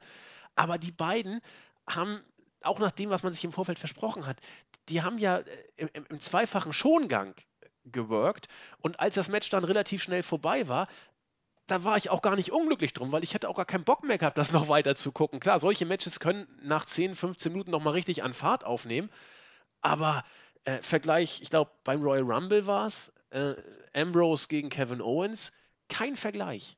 Ja, aber ich habe auch gedacht, irgendwie nach dem F5, jetzt fängt das Match erst richtig Ja, an. genau. Da kommt Ambrose dann nochmal zurück und sagt sich, so, so einfach nicht, mein Freund. Und dann kommen da noch die krassen Bums, die harten Aktionen und der Dean Ambrose, der zumindest nahe dran am Sieg ist, aber gar nichts. Und ich kann mir halt wirklich auch hier nur vorstellen, man wollte es nicht. Man wollte nicht, dass Dean Ambrose hier einen großen Pop abzieht. Dass er hier wie ein großer Main-Eventer dargestellt wird. Und ja, man hat ihn nicht gelassen. Anders kann ich es mir nicht erklären. Jo. Jens, noch da? Ja, ja. Ähm, ja, ich meine, was soll man da jetzt noch groß dazu sagen? Das, auch hier sind wir wieder bei dem Punkt, dass Lesnar, okay, ist kein Rentner, ist aber ein Teilzeitwrestler. Dass äh, man alles dafür tut, dass die Wrestler, die man, auf die man ständig zurückgreifen kann, dass die auch ja nicht wirklich beim äh, Publikum äh, so endgültig overkommen, weil Dean Ambrose ähm, im Grunde stellt man alle da wie Biblas Player. Diese Leute, also bestenfalls, Dean Ambrose zumindest. Und ich glaube, auch hier ist ein bisschen das Problem gewesen. Äh, man hatte nur, die wussten, dass sie nur wenig Zeit haben. Und ähm, Warum, ne? Vier Stunden und 50 Minuten. Main Show. Ja, Ja, vor allem, was hat, was hat man mit den fünf Stunden gemacht? gar nicht. Das ist, ist mir ein absolutes Unding, äh, wo, wo diese Zeit hin ist. Och, Rocky. Ja, und jedes Mal noch ein Halbvideo bei, bei ist das, wie dümmlich sowas ist. Dafür Entrance ist vom Taker. bestenfalls die Pre-Show da. Ja, genau, der Entrance vom Taker. hat 20 schon die Hälfte der Minuten. Zeit. Furchtbar. auch, auch vor dem Main-Event, dieses Gesülze und so. Das soll ja alles so. Ich war irgendwie genervt, auch vom anderen des Undertakers. Dachte mir, komm, alter Mann, jetzt mach mal hin. Ich meine, für, für die Leute in der Halle mag das super sein, aber am Fernsehen, das, das Ja, wird so hattest ja- gezogen. Jens, auch noch nicht mal irgendwelche Backstage-Segmente, die irgendwas aufgebaut haben. Du hattest nichts mit Hunter du hattest oder Stephanie, die sich ja. Sorgen um ihren Job Nee. gemacht haben. Du hast Nee. keine Videos von Leuten gezeigt, die sich auf ihre Matches vorbereiten oder Auch, ähnliches. auch der, der Entrance der White Family, das ist für die Halle super und das Ja. sieht super aus mit, mit den Lichtern und so. Aber meine Fresse, ich dachte mir, Leute, es ist, es war zu diesem Zeitpunkt fast fünf. Das ist unfassbar, äh, wirklich. Ähm, naja, äh, lange Rede, kurzer Sinn. Ich glaube, dass man dann ähm, in diese 13 Minuten, die man hatte, alles reingepackt hat, was man hatte oder, oder, oder was man zeigen wollte. Man konnte aber nicht zu viele verrückte Sachen zeigen, weil ist immer noch PG und ähm, soll heißen, man konnte es bestenfalls andeuten. ja, und man wollte und dann- wahrscheinlich Shane hinterher nicht die Show stehlen. Genau, das wollte man sicherlich nicht. Ähm, und und ähm, es ist ja auch einfach so, du kannst jetzt keinen total verrückten Spot zeigen, weil danach müsstest du ja erstmal gefühlt fünf Minuten, in fünf Minuten zählen, was du bei 13 Minuten nicht machen kannst. Also hast du im Grunde einen Street Fight, der auch bei einer Weekly. Also das war für mich die größte Enttäuschung des Abends. Um ehrlich zu sein. Mit Abstand, ja. Und Dean Ambrose ist halt, ein, ist, wenn man ganz ehrlich ist, ist Dean Ambrose ein Geg. Ja. Man, man versucht jetzt irgendwie so aufzubauen, dass es jemand ist, der immer wieder aufsteht. Das ist ja schön und gut. Trotz allem ist er am Ende des Tages ein Loser. Und was heißt ein Loser, will ich gar nicht sagen, aber jemand, der im Grunde immer scheitert. Also, das ist, wie, wie, wie könnte man sagen, das ist Nicht ernst zu nehmen. Äh, Bayer Leverkusen der WWE, wenn man so möchte. Ja, das Problem ist halt wirklich nur, hier wirkte er zum ersten Mal auch völlig chancenlos. Ja. Belanglos. Vollkommen Ja. belanglos. Das war nicht viel. Nix, um ehrlich zu sein. Ganz, ganz große Enttäuschung. Gut, dann war Snickers Werbung mit Flair, Zack Ryder, Charlotte und ähm, noch irgendjemanden. Fand ich so ganz viel Zeit lustig. muss sein. Genau. Ich fand sie auch nicht schlimm. Muss man nicht zeigen, aber die Werbung an sich, die fand ich ganz okay. Hall of Fame hätte man auch einen Ticken kürzer halten können. Ja. Ja, und dann kam Snoop Dogg mit ähm, irgendeinem Mädel im Trainingsanzug raus, die gesungen hat. Wer war das? Ich hab's auch nicht mitgekriegt. Wahrscheinlich die, die den Song irgendwie hergestellt hat. Nee, das war wahrscheinlich äh, der komische WWE-Produzent. Ich weiß es nicht. Keine Ahnung. Dachte mir nur, hm, schöner Trainingsanzug. ja, und dann kam es halt zum Triple Threat Match um den Women's Championship. Lida stand auch noch im Ring, hatte den Titel dabei. Beim Entrance kam vor allen Dingen Sasha Banks rüber wie ein Star. Und wir haben 16 Minuten gehabt. Es war ein sehr flottes Match. Für mich persönlich das beste Match des Abends. Es war bei weitem nicht alles Gold, was glänzt. Es gab ein paar Abstimmungsprobleme, einen etwas größeren Botch bei einer Sunset Flip, Powerbomb, Tower of Doom-Kombination irgendwas. Es gab auch hier, die Bank-Statements sahen jetzt nicht so schön aus am Ende, aber hm. es war hart. Sie waren wirklich bemüht. Für mich war das Publikum ziemlich gut drin. Sie haben alles versucht. Vielleicht sogar manchmal einen Ticken zu viel versucht.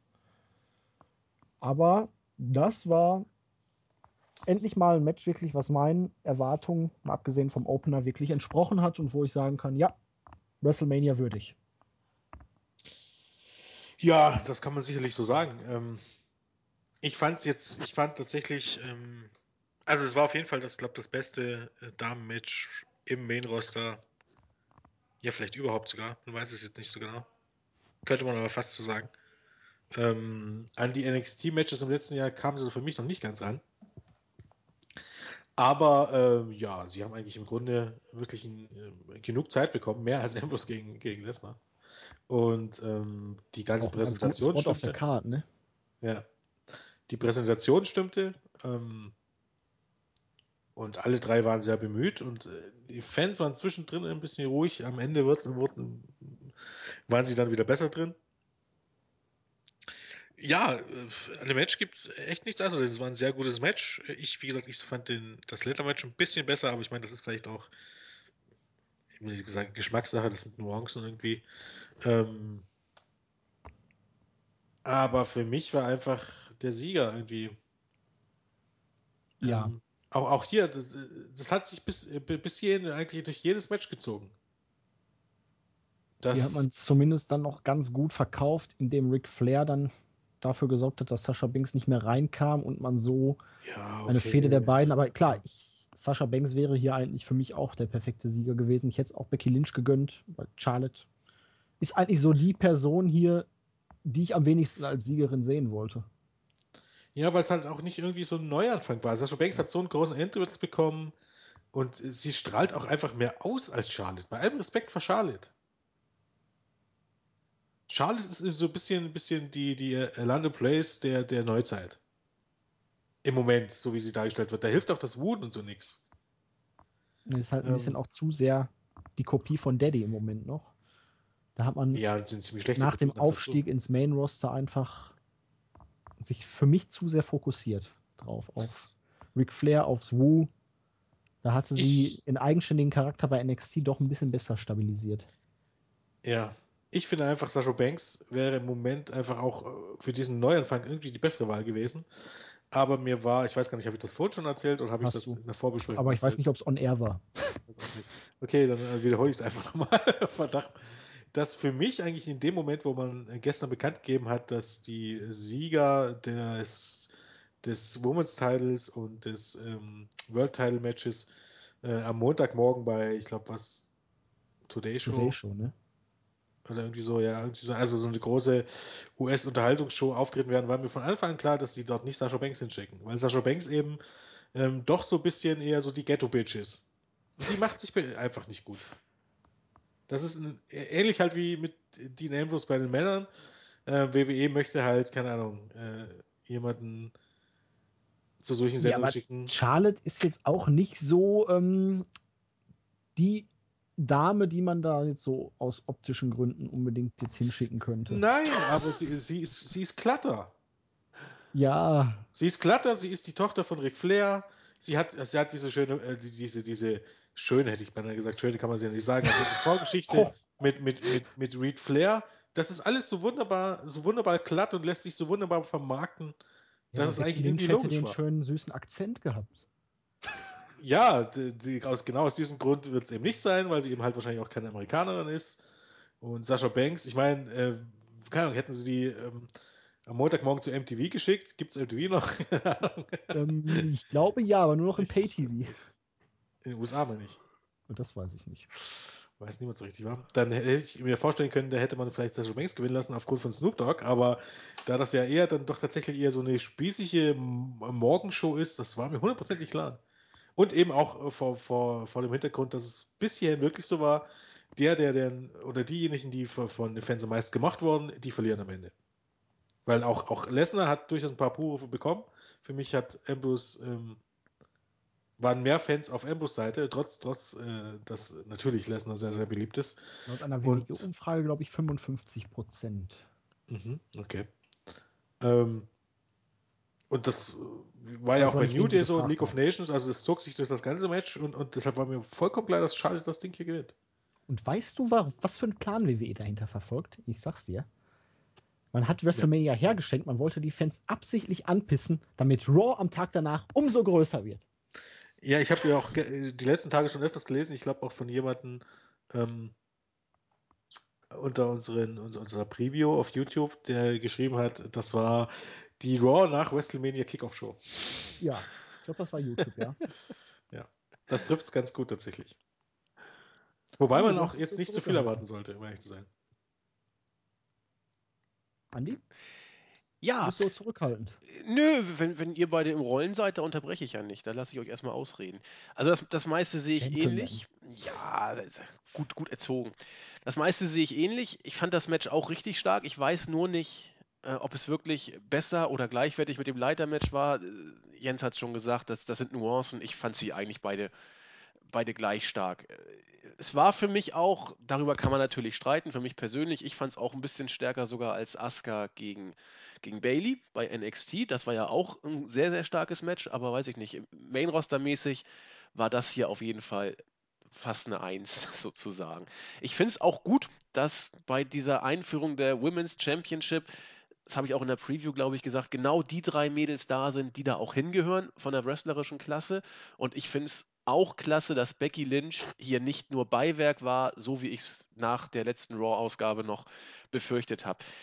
Becky Lynch hat mir unglaublich gut gefallen. Sie sah selten so süß aus wie heute, fand ich. Es ist auch stark subjektiver Eindruck, den ich hier gar nicht irgendwie wissenschaftlich analysieren möchte. Ich fand das ist sie. schon objektiv. Bitte? Ich glaube, das ist schon objektiv.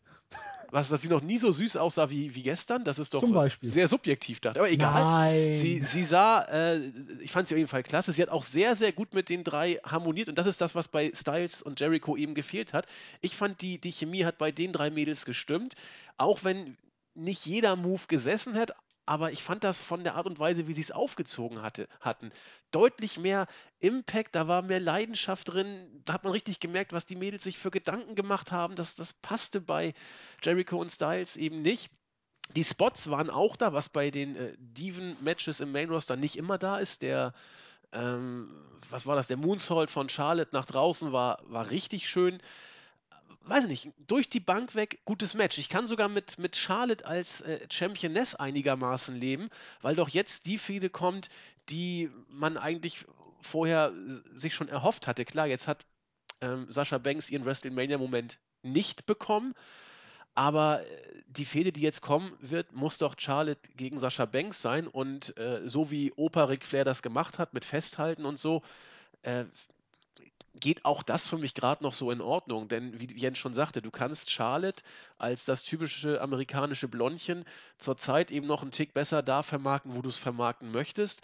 Mit Sascha Banks bräuchtest du eigentlich ein anderes Publikum, vielleicht äh, dann Bin nach ich nicht der Mania. Meinung. Wenn, wenn man das möchte, wenn man das kann, kann man äh, Sascha Banks genau wie Becky Lynch vermarkten. Das Problem ist, was möchte WWE vermarkten? Das ist einfach das äh, Ehrglasproblem. Okay, Um ja genau. Der, der, das- das größere Starpotenzial, das größere Charisma hat Sascha Banks. Punkt. Ohne Zweifel. Ohne Zweifel. Definitiv. Und auch den anderen. den Dementsprechend kann besseren man sie eigentlich auch besser vermarkten, wenn man nur weiß, wie. Von daher. Ja, Aber das, ist möchte ja halt. WWE nicht. Das WWE Genau. hat seine eigene Sicht der Ja, Dinge. derzeit ist PG noch über alles, ja. Über allem, Ja, selbst, selbst mit PG kannst du Sascha Banks gut vermarkten. Das stimmt. Aber das Ja. musst du dir erstmal erklären. Ja, natürlich. Aber um nochmal auf das Match zurückzukommen, da hatte Sascha bei dem Dive durch, das, durch die Seile aber richtig Glück. Ne? Sie ist ja, Ja. da hängen geblieben und es sah ja extra dadurch nochmal viel impactvoller aus, wie sie da praktisch den Kusselkopf, Andi, Ich, ich weiß, was das ist. Charlotte gemacht hat. Ja, das stimmt. Ne? Als wenn sie einfach nur den normalen Suicide Dive gezeigt hätte. Sah aber stark aus, auch wenn es natürlich Ja. brandgefährlich war. Ja, aber es war sehr gut ausgekontert praktisch, so dass sie das Ganze noch abgefangen hat. Aber es, das wollte ich gerade sagen, es sah, äh, als es dann nachher an diese Auffangphase ging, sah das dann wieder gewollt aus, obwohl es natürlich improvisiert war auf die Schnelle. Aber das fand ich eine richtig starke Aktion, wie sie das gerettet haben. Okay, dann geht es weiter mit dem Hell in a Cell Match zwischen dem Undertaker und Shane McMahon. Es gab viele Videos vorher. es gab einen unfassbar langen Entrance vom Undertaker. Mein Gott, der Mann wird nicht jünger. Also wenn ihr da schon so eine lange Rampe einbaut, vielleicht solltet ihr den AOK-Shopper dann schon mal vorher für den Undertaker Ah. dahin stellen, damit er da zum Ring fahren kann. Oder Lifter oder wie heißt dieses komische Treppendings? Egal. Ja, ja, Ja, Lift hat- der Lifter. Ich Teleshop bin aber eher für den AOK-Shopper. weil, ähm, ach, wie heißt er denn jetzt nochmal? Unser schöner Manager mit dem Zottelbart. Der Manager Sepp mit Coulter. dem... Ach so. Der braucht ihn ja jetzt nicht mehr. Stimmt. Ja, aber der ist nicht mehr Teil der Show, hast recht. Und der muss ja irgendwo noch rumstehen. Genau, deswegen. Hätte der Undertaker den ja auch mal nehmen können, um zum Ring zu fahren. Nein, Spaß beiseite. Das Überraschendste an dem Match fand ich, dass es wirklich ein straight Ende war. Keine Eingriffe. Aber man hat ja auch vorher nicht den Eindruck vermittelt, als würde es irgendjemanden interessieren, wer hier gewinnt. Zumindest nicht die Beteiligten. ja, es gab ja wirklich gar keinen. Es kam kein Vince McMahon, nicht ein einziges Segment mit Hunter und Steph zu der Thematik. Nachdem Shane das Ding verloren hatte, noch nicht mal irgendwie, dass sich da einer geäußert hätte. Ach, ich bin so glücklich oder Vince McMahon, ha, jetzt hast du bekommen, was du verdienst oder was auch immer. Das kam ja gar nichts. Machen wir bei Raw halt- alles. Alles bei Raw. Natürlich. Wenn Shane laufen kann. ähm, 30 Minuten und 5 Sekunden ging das Ganze. Es gab Move. Move. Was ist denn los, Julian? Nee, Nein, also nee, das bringt war wirklich- auf, auf den Punkt, ja. Ein grottenschlechtes Ding. Gut, Shane kam aus dem Last Ride raus. Er kam auf zum Chokeslam auf die Oh, dafür Stahltreppe raus, aus dem. Hell's Gate. Er hat selber ein paar Submissions angesetzt. Er wurde fast gleichwertig dargestellt. Er ist wie ein Stuntman vom Ring gesprungen. Der Käfig ist kaputt gegangen oder wurde kaputt gemacht. Der Käfig? Mit, Ach so, ja. Wo, Mordanschlag auf Carsten Schäfer, oder? ja, der arme Kerl, da kann er bei Tele 5 dann am Donnerstag ein bisschen rumheulen. Wie viel Action bei WWE es doch gibt, wenn man live dabei ist. Nee, also ich habe was bei WhatsApp heute Morgen geschrieben. Man kann bei dem Match kacken gehen und kommt wieder und hat nicht eine Aktion verpasst. Also es war wirklich unfassbar die lang. ganze Zeitung durchlesen. Ja, viel zu lange. Und ja, klar, der Moment, der Sturz, ich sag Sturz vom Käfig. Von mir aus auch der Sprung vom Käfig.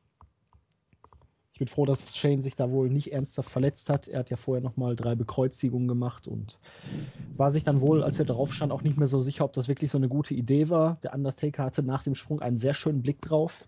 Leicht schockiert. Nee, also gut, dass man das Match nicht in den Main Event gepackt hat. Das, der Main Event war jetzt nicht unbedingt viel besser, aber Na, du. nee, also ich bin hiermit von vornherein nicht warm geworden. Vielleicht habt ihr ja irgendwelche positiveren Gedanken. Ja, ich habe positive Gedanken. Also grundsätzlich jetzt erstmal. Äh, ich gebe dir mit einem recht. Das Match war viel zu lang. Das Match war zwischenzeitlich unglaublich langweilig, aber man hat wenigstens versucht, eine Story zu erzählen. Ja, gut. Also von wegen, dass Shane McMahon eigentlich keine Chance hat gegen den Undertaker, außer wenn er verrückte Spots zeigt und äh, ja irgendwelche Submissions ansetzt ähm, und er sich nicht zu schade war, genau diese Spots auch zu zeigen, waren ja mehrere und ähm, die waren dann auch die, die für, für Stimmung gesorgt haben und dass Shane McMahon eben nie aufgibt, weil vorher musste man ja davon ausgehen, dass Shane McMahon tatsächlich gleichwertig mit dem Undertaker dargestellt wird. Und stellenweise wurde er immer noch so dargestellt hier bei dem, bei dem Match, muss man dazu sagen, aber eben nicht ganz so schlimm, wie ich dachte. Und ähm, der Undertaker war überlegen am Ende. Nur Shane McMahons Vorteil war, dass er ja auf gut Deutsch seine Gesundheit riskiert und ähm, nie aufgeben will. Und das war im Grunde auch die Story, auch hier von wegen äh, am Ende hier mit den hier, hier, Ja, hier. komm her, gib mir. Komm her, wenn du was willst. Und der Undertaker dann oder Undertakers Tätscheln dann von Shane McMahon hier. Jungchen, äh, allen Respekt, aber äh, ich finische dich jetzt. Das fand ich ganz, tatsächlich ganz in Ordnung. Und ich kann auch verstehen, wenn jemand da sagt, okay, das war eine tolle Story. Ähm, ist richtig. Dann hattest du den Spots, also hier Coast to Coast und vor allen Dingen eben den Sprung von dem Käfig. Und die überschatten natürlich alles. Das wird von WrestleMania in Erinnerung bleiben. Und ähm, jetzt ganz ehrlich, was wird denn vom Main Event in Erinnerung bleiben? Der Spear Das war gegen stinkt Stephanie. langweilig. Ja, das, das, der Spear Ja. gegen Stephanie. Wenn, glaube, das da hat man einen großen Stephanie Denkfehler gemacht. Also man hat ja was richtig gemacht. Wir kommen jetzt gleich noch drauf, ich will jetzt die Schuld drauf, aber man hat auch einen Denkfehler gemacht. Von daher, aber das eigentliche beim Undertaker gegen Shane, also die, die Zwischenphasen, wo mal so Wrestling-Aktionen kamen und so, das war stellenweise richtig schlecht gewirkt. Aber wer hätte es gedacht, Shane McMahon ist ein lausiger Wrestler. Ich will ja nicht sagen, dass ich das nur so sage seit seiner Rückkehr. Shane McMahon ist ein Stuntman. Er ist nicht sich zu schade, wirklich die verrücktesten Sachen anzustellen und ähm, dafür ist er bekannt und dafür wird er geliebt und ähm, das ist alles nachvollziehbar, aber er ist kein guter Wrestler. Ich habe noch Und eine Sache, das die mir in halt- Erinnerung geblieben ist. Wie bitte? Ich habe noch eine Sache, die mir in Erinnerung geblieben ist. Okay. Die Extensions vom Undertaker. Da wollte ich gleich noch drauf zu sprechen kommen, ja. okay. Ähm, ja, wir hatten in der Vorbesprechung ein bisschen kurz darüber geredet, bei diesem, eben bei diesem Sprung vom Käfig ist es eigentlich erstaunlich. Also eigentlich ist das viel gefährlicher gewesen, als beispielsweise die Stunts, die Shane McMahon früher von der Stage gezeigt hat. Weil bei der Stage war es einfach so, dort hattest du mehr oder weniger die gesamte Stage bestand aus, war präpariert und bestand aus, aus ähm, ja, Matten und so weiter. Soll heißen, er musste nur fallen, und wenn möglich nicht mit dem Kopf zuerst. Und es lief. Aber springt er hier ein bisschen zu weit oder ein bisschen zu kurz? Ich meine, er musste Oder sich kommt er auch quasi so nur fallen auf, lassen. ne? Ja, oder er, er rutscht da oben ab. Das kannst du ja auch haben. Ja, irgendwas, ja. Tritt Er muss ja nur ein bisschen weiter und, und fällt nicht genau auf den Tisch, sondern auf die Stühle, Ja. die dahinter stellen. Ich glaube, ähm, zugegebenermaßen, er muss sich nur fallen lassen. Ich glaube, das ist schon genauso gemacht, dass er einfach nur den Schritt über den Käfig machen muss. Er muss nicht springen und nichts. Er muss sich fallen lassen und dann fällt er genau da drauf. Aber trotzdem ist das so ein unglaubliches Risiko. Ähm, ich weiß nicht, ich, ich wäre das nicht gegangen.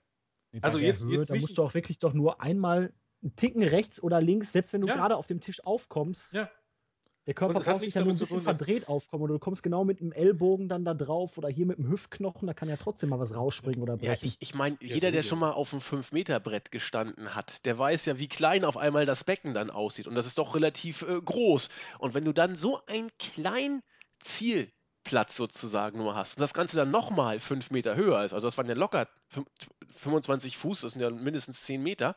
Sechs Meter sonst oder sieben. Echt? Äh, Sieben oder acht Meter oder Okay, so. aber das ist, das ist das mal sein.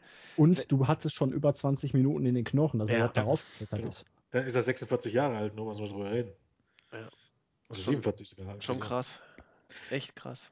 Ich hätte, ich hätte diesen Spot, um ehrlich zu sein, ich hätte ihn den nicht machen lassen, nicht weil ich unbedingt, also aus, aus Sicht von WWE, weil was ist denn, wenn dir wirklich was passiert? Wirst du wirklich, dass bei der, deiner größten Show des Jahres, wo die meisten Leute hingucken, dass sich der, der Sohn vom, vom, vom, vom Chef schwer verletzt?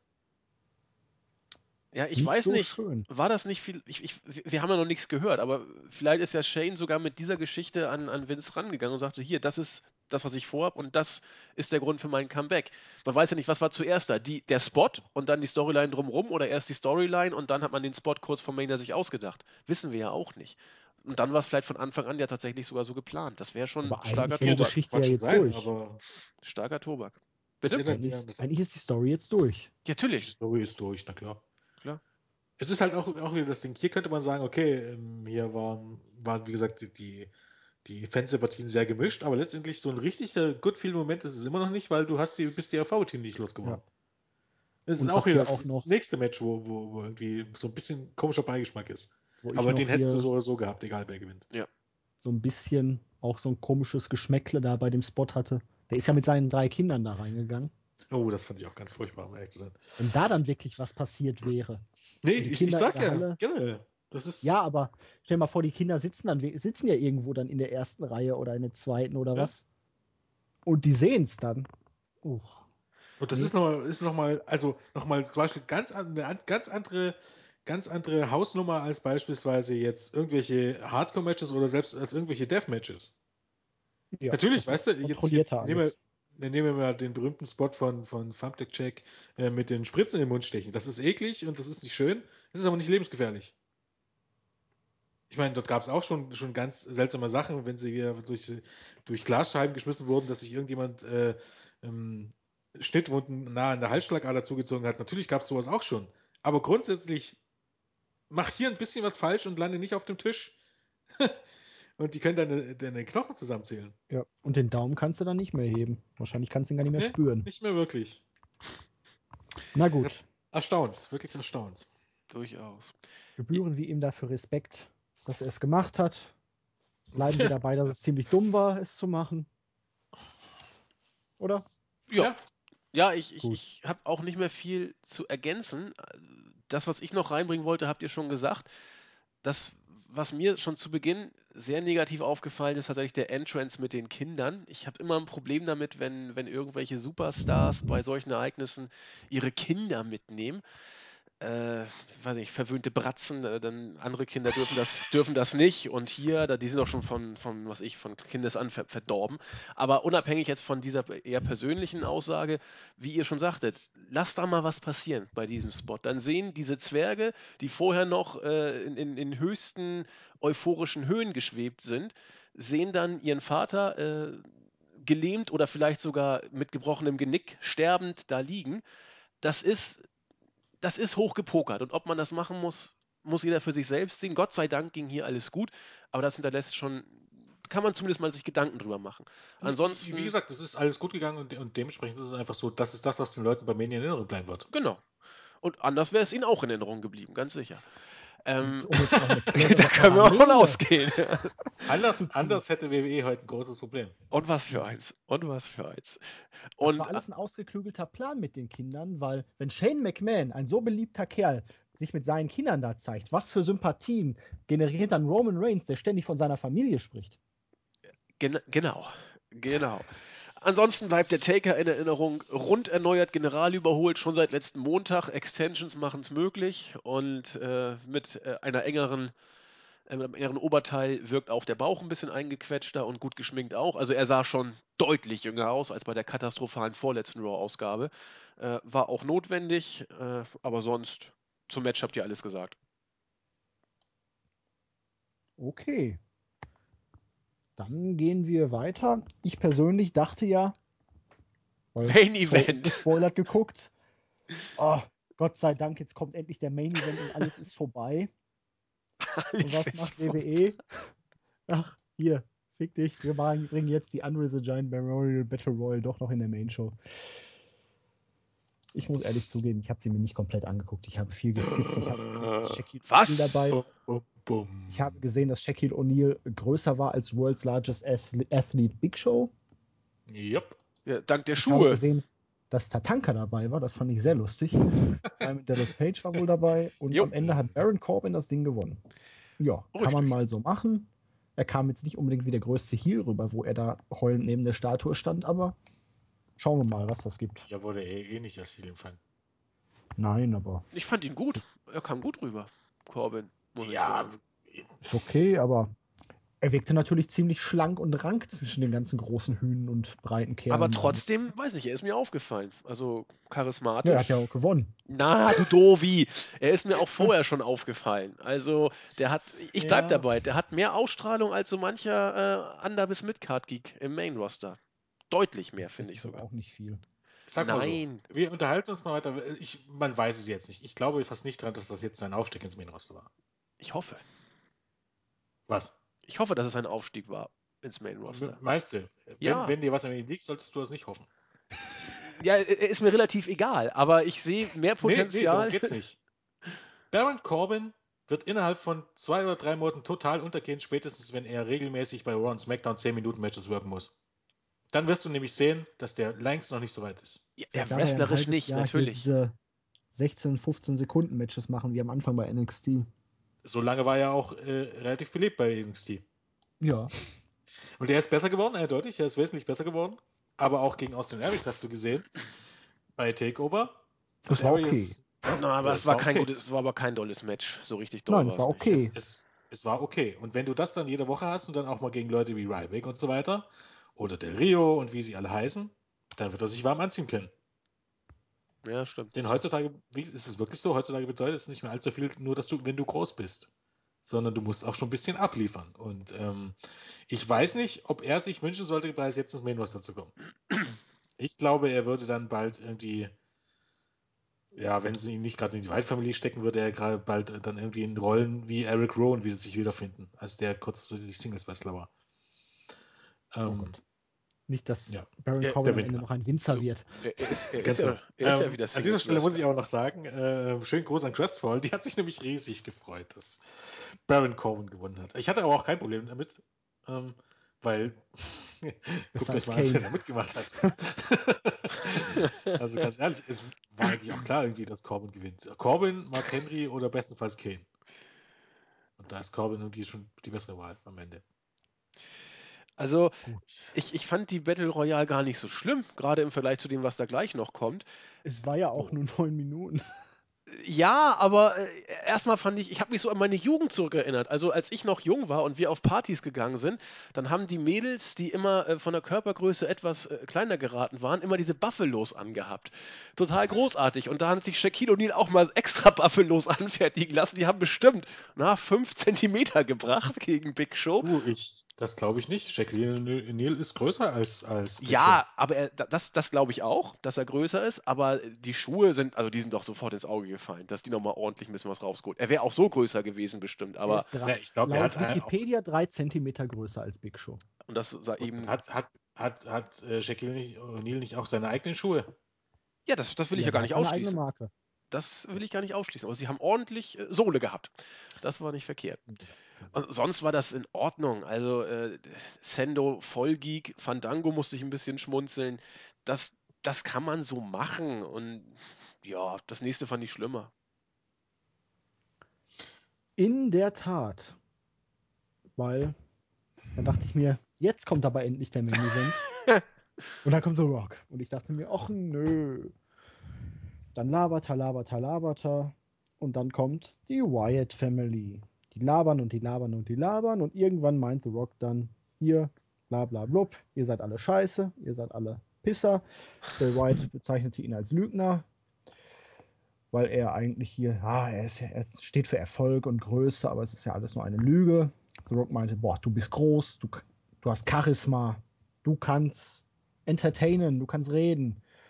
Ja, aber du bist hier falsch und er zog sich seine Kleider vom Leib und hervorkam ein Wrestling-Outfit und er meinte, boah, jetzt möchte ich ein Match haben.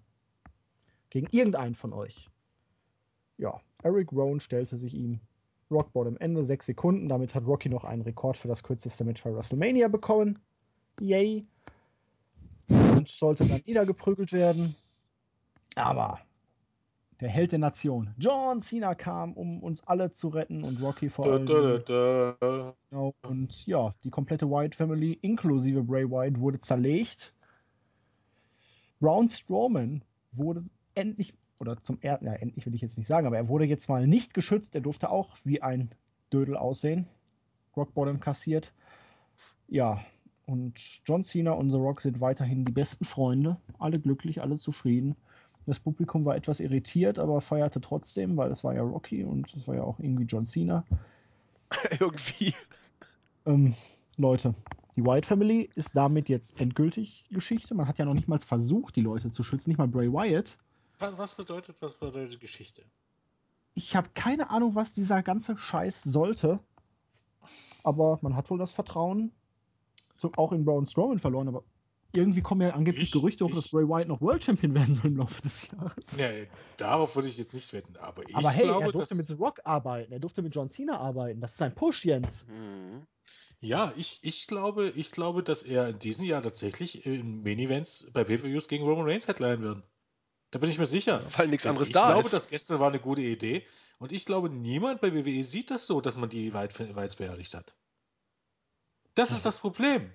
Und Rock die hat sich ja auch dann noch nur, artig die bedankt Leute. für diese tollen Leute, dass er Ja, natürlich, natürlich. Ich glaube, auch The Rock ist sich nicht so. Dass die glauben, Bray Wyatt ist jetzt am Ende noch ein größeres Star, dass der am Ende nicht ziehen wird, weißt du, und dass er, dass er weniger over wird, dass er weniger bejubelt oder ausgebuht wird am Ende. Das wird man nicht darauf schieben. Man wird es einfach nicht sehen. Ich glaube, man ist sich nicht bewusst, was man damit anstellt. Da bin ich ganz fest überzeugt davon.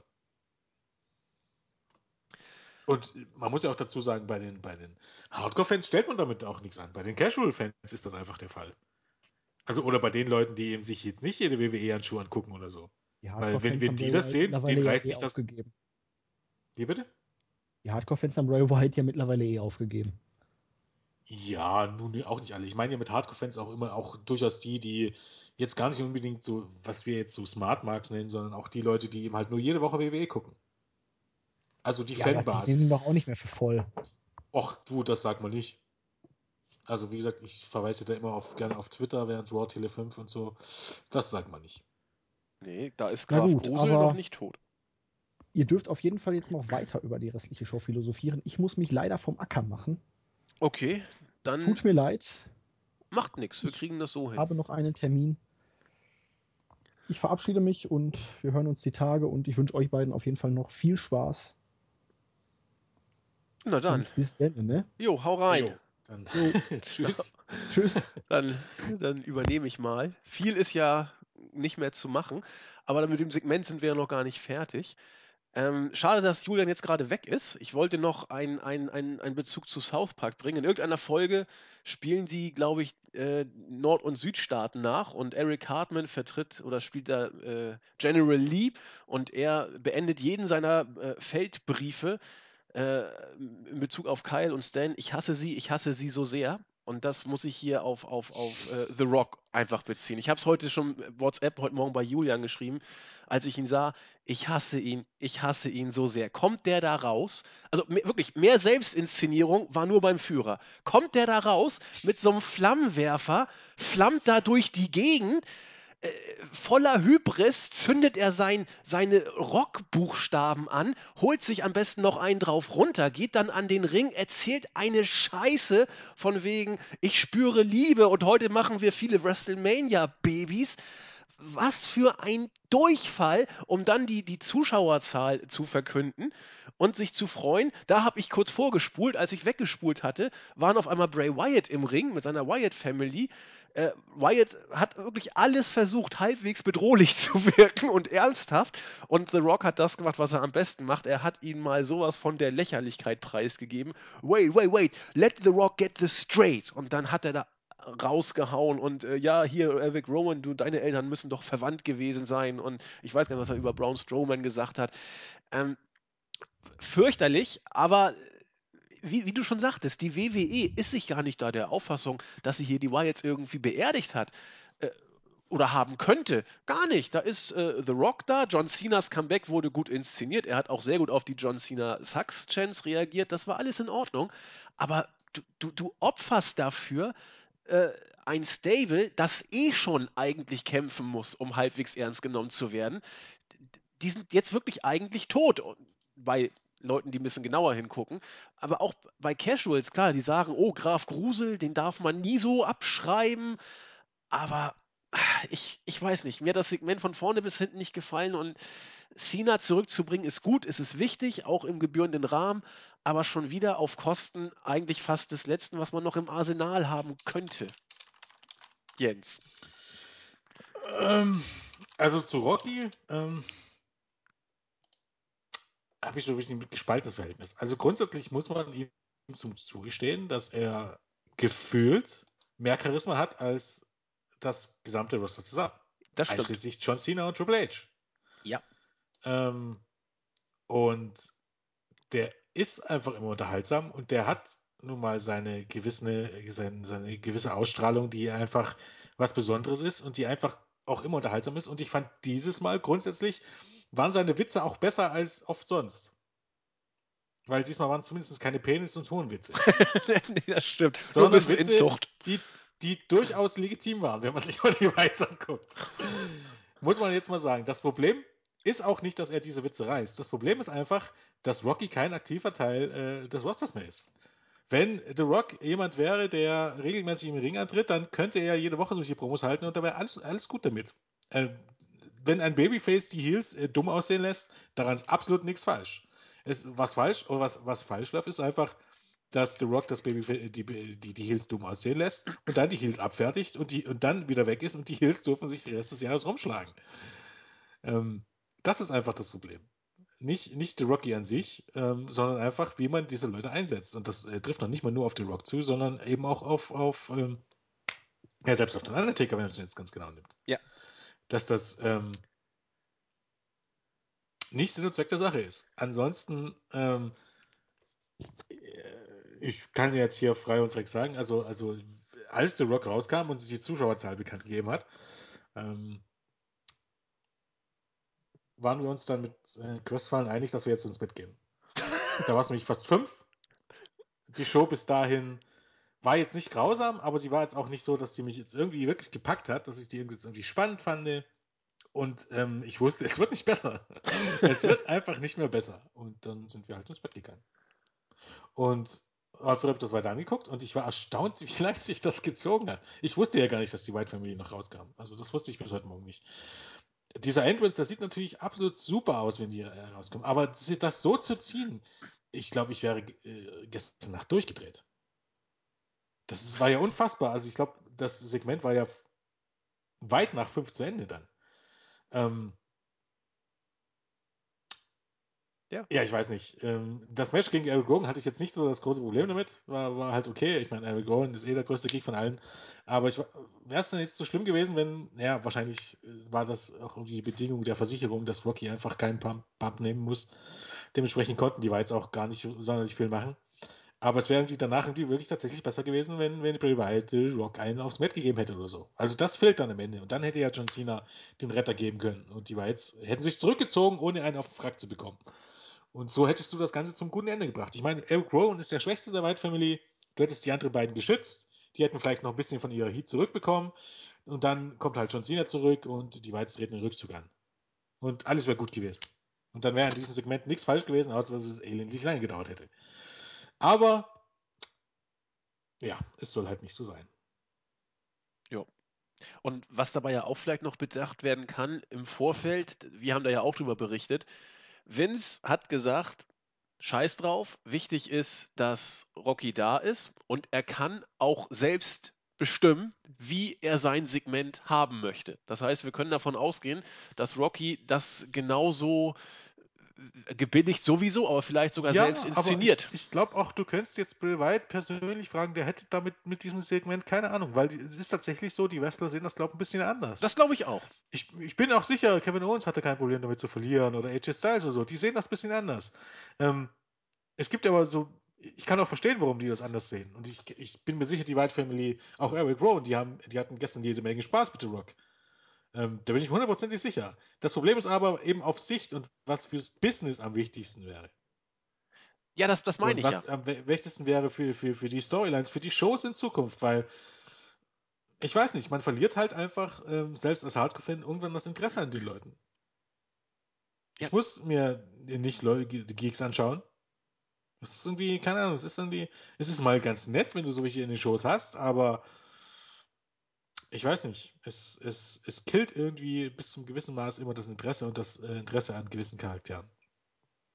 Ja, also ich glaube genau wie du, dass das die, die Worker, das sind ja Vollprofis im Zweifel, dass Bray Wyatt oder auch Eric Rowan ähm, oder alle, die du genannt hast, gar kein Problem damit haben. Die werden so gebuckt und dann ist das gut. Es ist ja nicht jeder eine Diva wie Hulk Hogan zu seinen besten Zeiten, der bestimmte Sachen einfach nicht mag, weil das seiner On-Air-Persona schaden könnte oder auch ihm selbst von seinem Charakter her.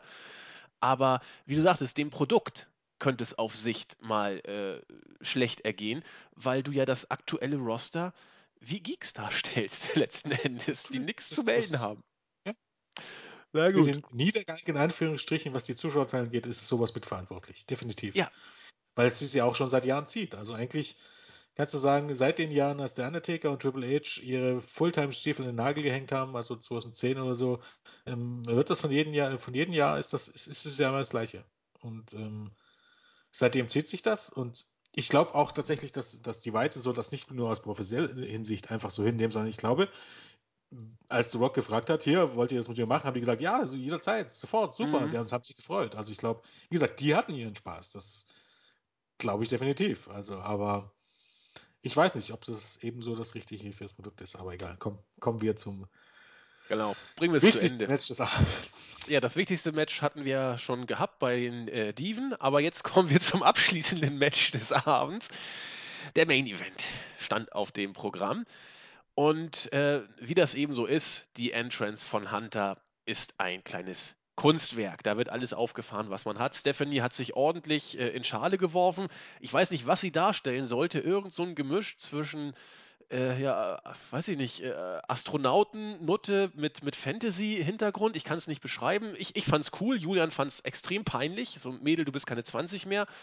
Ja, Geschmackssache, hat dann nochmal uns erzählt, wie erbärmlich wir alle sind und unser Leben auch und wie toll die Authority ist und hat dann eben Hunter angekündigt, der dann auch mit seinem Entrance und irgendwie Totenkopfgefolge an den Ring kam. Gut in Schuss der Mann, hat nochmal ein bisschen äh, Muskelmasse äh, draufgepackt und war im Solarium. Das war also beeindruckend. Inwiefern er da im Gym war und was er da gegessen hat, das ist nicht so wichtig. Aber er war topfit und seine, ja, die Publikumsreaktion nicht überragend, aber schon gut, würde ich sagen. Dann kam Roman Reigns und äh, ich weiß nicht, man konnte es wohl nicht richtig runterregeln. Ähm, er wurde gnadenlos ausgebuht. Gerade beim Entrance hat man es noch sehr, sehr deutlich wahrnehmen können, wie die Crowd hier auf ihn reagiert hat. Dann ging das Match los und ja, wie, wie soll man es jetzt am besten sagen, Jens? Äh, es war jetzt kein Autounfall, aber so richtig klasse war es auch nicht. Es zog sich, nicht so schlimm wie beim Taker, aber es zog sich stellenweise, wurde gegen Ende besser. Äh, und ich habe heute Morgen noch geschrieben, Mensch, äh, also Reigns hat das Ding dann ja nachher nach dem Spear auch gewonnen, nachdem er vorher Stephanie McMahon weggespiert hatte, war dann nachher Hunter auch noch dran und der Titelwechsel kam. Ich habe gesagt, man hat es eigentlich ganz gut gelöst. Das Publikum war während des Matches also nicht, wie soll ich sagen, nicht immer noch mehr gegen Reigns äh, schlimmer eingestellt, als sie es beim Entrance waren. Es wirkte fast so, als ob er entweder sie ein bisschen gekriegt hatte oder ob es ihm scheißegal war, mit zunehmender Matchdauer, wer jetzt hier gewinnt. Aber es könnte wohl auch dran gelegen haben, dass man die Außenmikrofone nach dem Three-Count einfach mal runtergeregelt hat, oder? Da bin ich mir relativ sicher, weil ich habe nach dem, nach dem Match habe ich eigentlich gar keine Reaktion mehr gehört. Weder Jubel noch Berufe. Nur Musik, genau.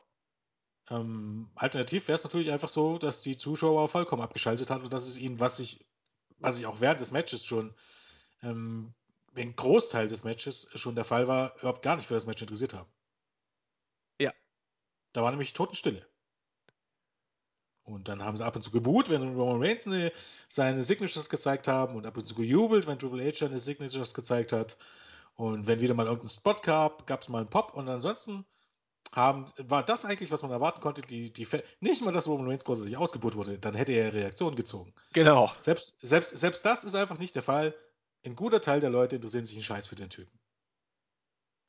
Was ihn eben deutlich von John Cena unterscheidet. Ähm, John Cena, 50% lieben ihn, oder sagen wir, naja, 50, sagen wir 50% lieben ihn, 50% äh, finden ihn absolut scheiße.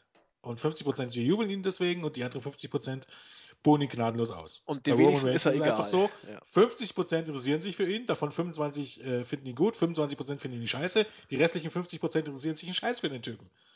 Herzlichen Glückwunsch. Und ähm, das war für mich irgendwie die Story des Main Events, der für mich dementsprechend äh, hatte im Grunde, ich will nicht sagen gar keine, aber hatte ganz, ganz wenig Heat. Eines Main Events absolut unwürdig, von WrestleMania zumindest. Äh, kannst du mal als Baby-Review bringen. Ähm, und dementsprechend hatte man sich bei dem Match auch durchaus was gedacht und man hat das ja auch darauf ausgelegt, dass am Ende Triple H bejubelt wird, indem er eben Roman Reigns spielen darf, wo das ja auch kontrovers ist, aber irgendwann musst du halt sowas mal bringen.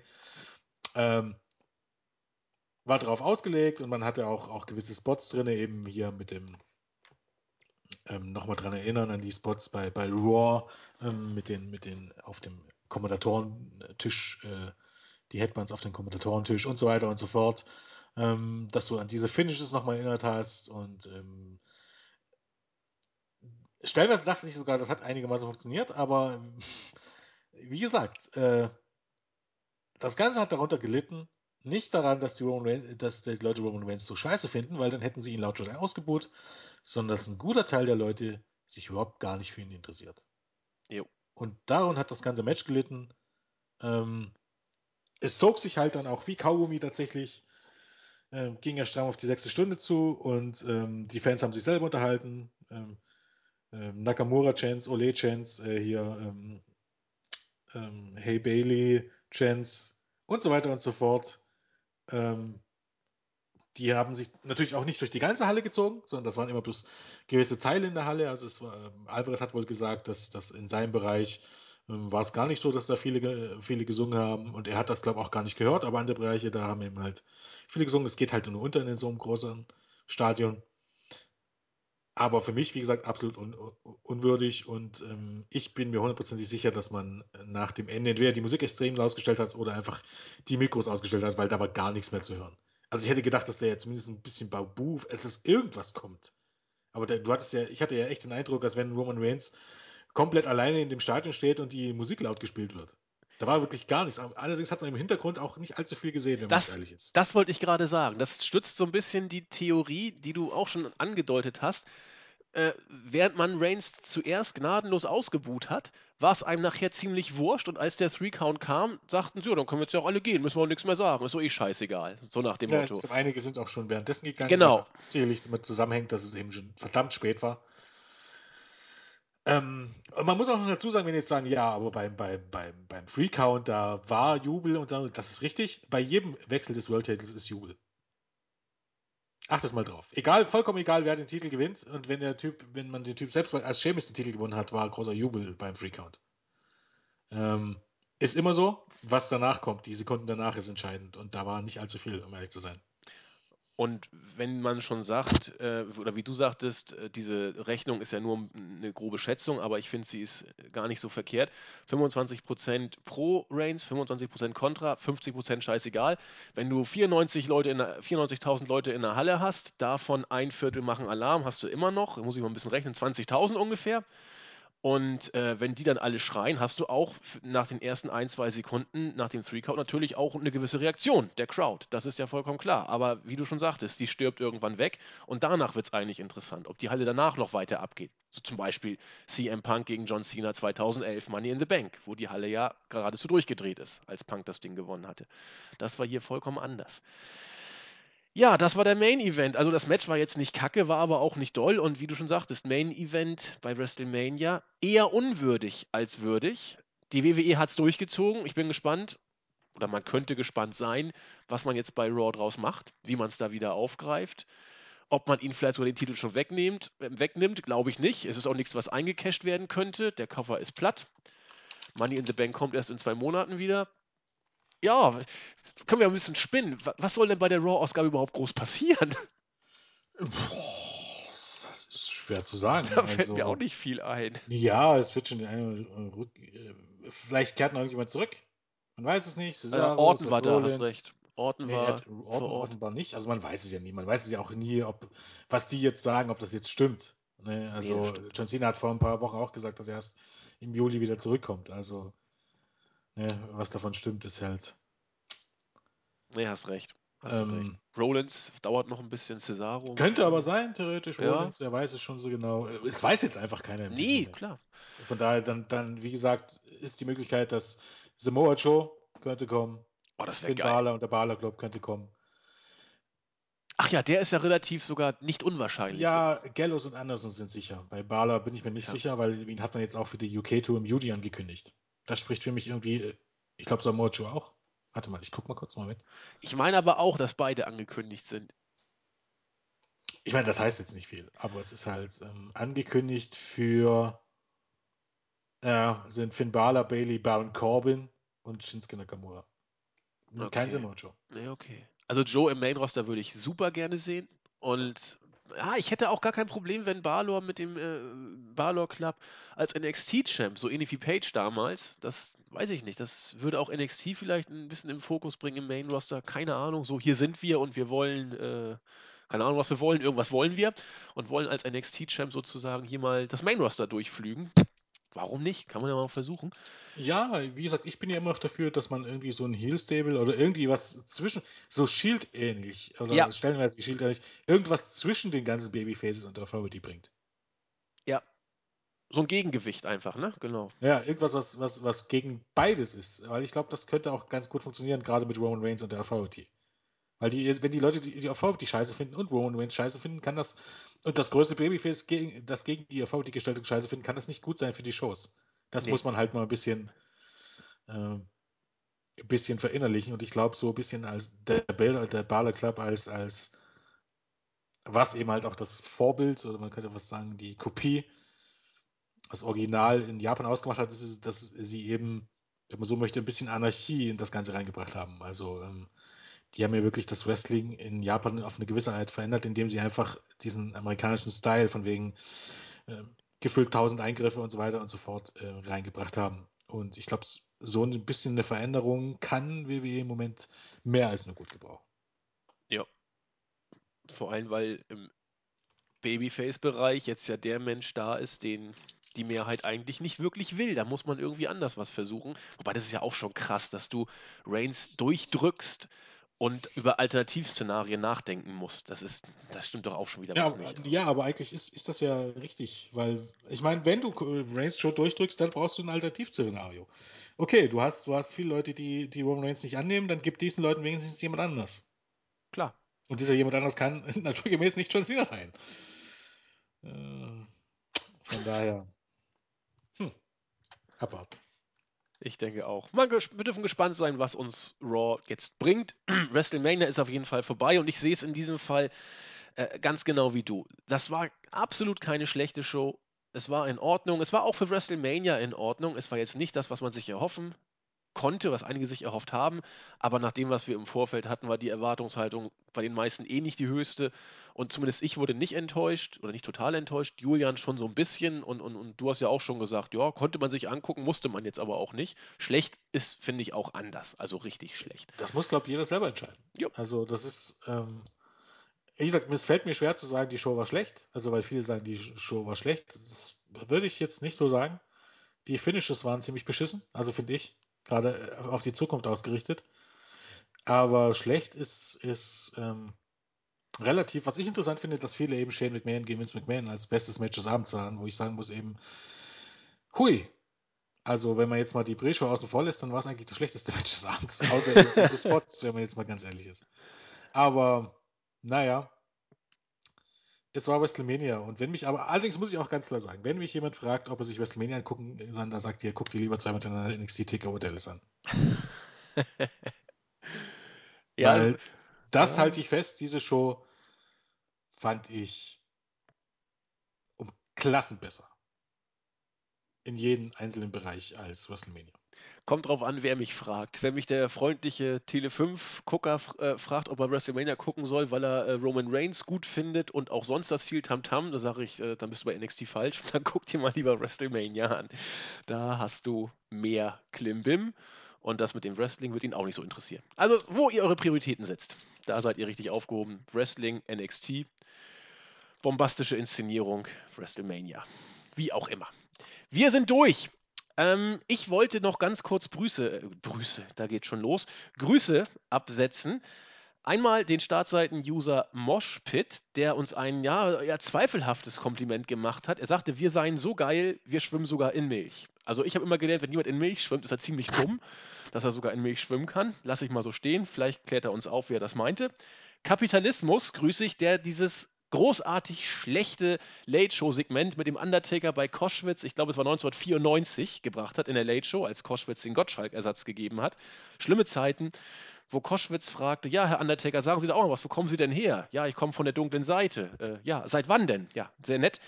Da war der Taker leicht verwirrt. Razor grüße ich, er hat äh, charmant sich äh, drum gebeten oder hat drum gebeten. Und habe ich leider vergessen, vielleicht hörst du jetzt die Review, The Prototype von äh, YouTube. Er war wohl tatsächlich live vor Ort. Ich bin mal gespannt, wie es dir gefallen hat. Berichte einfach mal und schreib äh, bei YouTube in die Kommentare und dann können wir das, können wir das alle sehen. Das sind äh, meine Grüße. Ah. Jens, hast du noch was zu grüßen? Wenn es euch gefallen hat, lasst ein Like da. Followt us on Twitter und liked uns on Facebook ja, und, und, uns und fickt uns ah. an. Ja, genau. Nee, sorry, ich muss ganz ehrlich sagen, ich hasse diese YouTube-Scheiße. Also ich will jetzt gar nicht, ich habe jetzt auch nichts gegen diese Leute, aber diese Standardphrasen, ach nein, das ist, keine Ahnung, ich bin eine andere äh, Generation wahrscheinlich. Ähm, was wollte ich denn jetzt noch sagen? Weiß ich nicht. Gott verdammt. Ach so, Prototype. Ich bin mir natürlich sicher, dass er WrestleMania awesome fand. Weil es ist was vor komplett Ort. anderes, wenn man vor Ort ist. Ja. Muss ganz man jetzt sicher. ganz einfach sagen. Das ist kann man nie vergleichen äh, vom Fernseher und vor Ort, weil äh, wenn, wenn so eine Show vor Ort nicht besser ist ähm, als vom Fernseher, dann macht diese Show irgendwas falsch. Dementsprechend. Ähm. Ja. So, Grüße. Und zwar habe ich mir heute vorgenommen, dass ich nochmal all die Leute grüße, die äh, in den letzten Tagen insbesondere viel Arbeit gemacht haben und äh, hatten und sich gemacht haben. Und das ist insbesondere der gute Nexus 3D, der gefühlt alle Berichte gemacht hat. Also WWE-Berichte, zumindest NXT Takeover und WrestleMania. Dann natürlich ähm, den RED, der den Hall of Fame-Bericht gemacht hat, das auch immer sehr, sehr viel Arbeit ist. Ähm, dann aber auch ähm, äh, Bobby Deluxa und Stable Guy und, ähm, und Black Dragon und CM Punk Best in the World, die die ganzen Indie-Berichte und Ring of Honor-Berichte gemacht haben. Äh, und dann natürlich auch alle, die ähm, viel Arbeit hatten die letzten Tage und wahrscheinlich auch die nächsten Tage noch haben werden. Aber ähm, ne, es lohnt sich ja. Ich denke auch, hat sich, hat sich auf jeden Fall gelohnt. Lief, wurde auch gut angenommen, unsere WrestleMania-Woche. Ich muss mal gucken, wie viel Klicks wir schon für den Showbericht haben, aber das wird auch wieder richtig, richtig viel ja, sein. das, das Problem war einfach ein bisschen, also das es ist richtig, richtig viel, aber ich ärgere mich ein bisschen, dass es noch ein bisschen mehr sein könnte. Aber erwartungsgemäß hat eben unser Server dann schon während der Show heute Morgen, weil die ja so ewig lang ging und äh, man hat gemerkt, dass dann die ersten Leute aufgestanden sind, so um vier, halb fünf, wurde es dann extrem, wurde es dann schon langsamer und dann natürlich dann, na, als die meisten Leute dann aufstehen, so gegen sechs, sieben, ähm, war die Seite dann auch eine Weile nicht erreichbar und natürlich. Aber ähm, mit sowas muss man rechnen. Ich meine, lieber, lieber soll unsere Seite eine Weile nicht erreichbar sein, weil so viel ähm, los ist, als, ähm, als nicht. Aber das macht sich natürlich bemerkbar. In diesem Sinne. Schließen wir mit einem Zitat, das äh, Helmut Kohl in den Mund gelegt wurde. Heute gehört mir Oggersheim, morgen die ganze Welt. Mal gucken, wie es Helmut Reigns als WWE-Champion ergeht. Wir drücken die Daumen, lassen uns überraschen. Wünschen euch eine schöne Woche. Mal gucken, wenn alles glatt geht, kriegen wir morgen auch die Review für Raw äh, hin. Ich bin morgen erst relativ spät zu Hause. Ich äh, drücke die Daumen, dass es aber trotzdem irgendwie klappt. Jens, bist du morgen da? Julian wird's eng. Wir müssen mal gucken. Ja, das Problem ist nicht, ob ich da bin. Natürlich bin ich grundsätzlich da. Das Ding ist, ob ich das rechtzeitig schaffe, mir irgendwas anzugucken. Ja, das wird, das wird bei uns allen morgen Ich, das Problem. die, ich denke, ich werde versuchen, die Show ungespoilt anzugucken, weil wenn sich eine Raw-Show lohnt, dann eigentlich immer die nach WrestleMania. Insbesondere ungespoilert. Und äh, wenn ich die Show einmal geguckt habe, dann kann ich natürlich auch eine Review machen, theoretisch. Also sie war so, so beschissen, dass ich gar keinen Bock habe, drauf zu reden. Aber wann ich das schaffe und wie ich das schaffe, weiß ich halt einfach noch nicht. Also wie gesagt, zur Not machen wir sie Mittwoch, ansonsten versuchen wir es morgen. Irgendwas wird es auf jeden Fall natürlich von uns geben, nur diesmal eben auf, auf engen Zeitgründen vielleicht einen Tag verschoben, aber das schaut rein, vielleicht ist es da, vielleicht nicht, aber es wird auf jeden Fall noch kommen. In diesem Sinne, eine schöne Woche nochmal, macht es gut und bis zum nächsten Mal. Tschüss!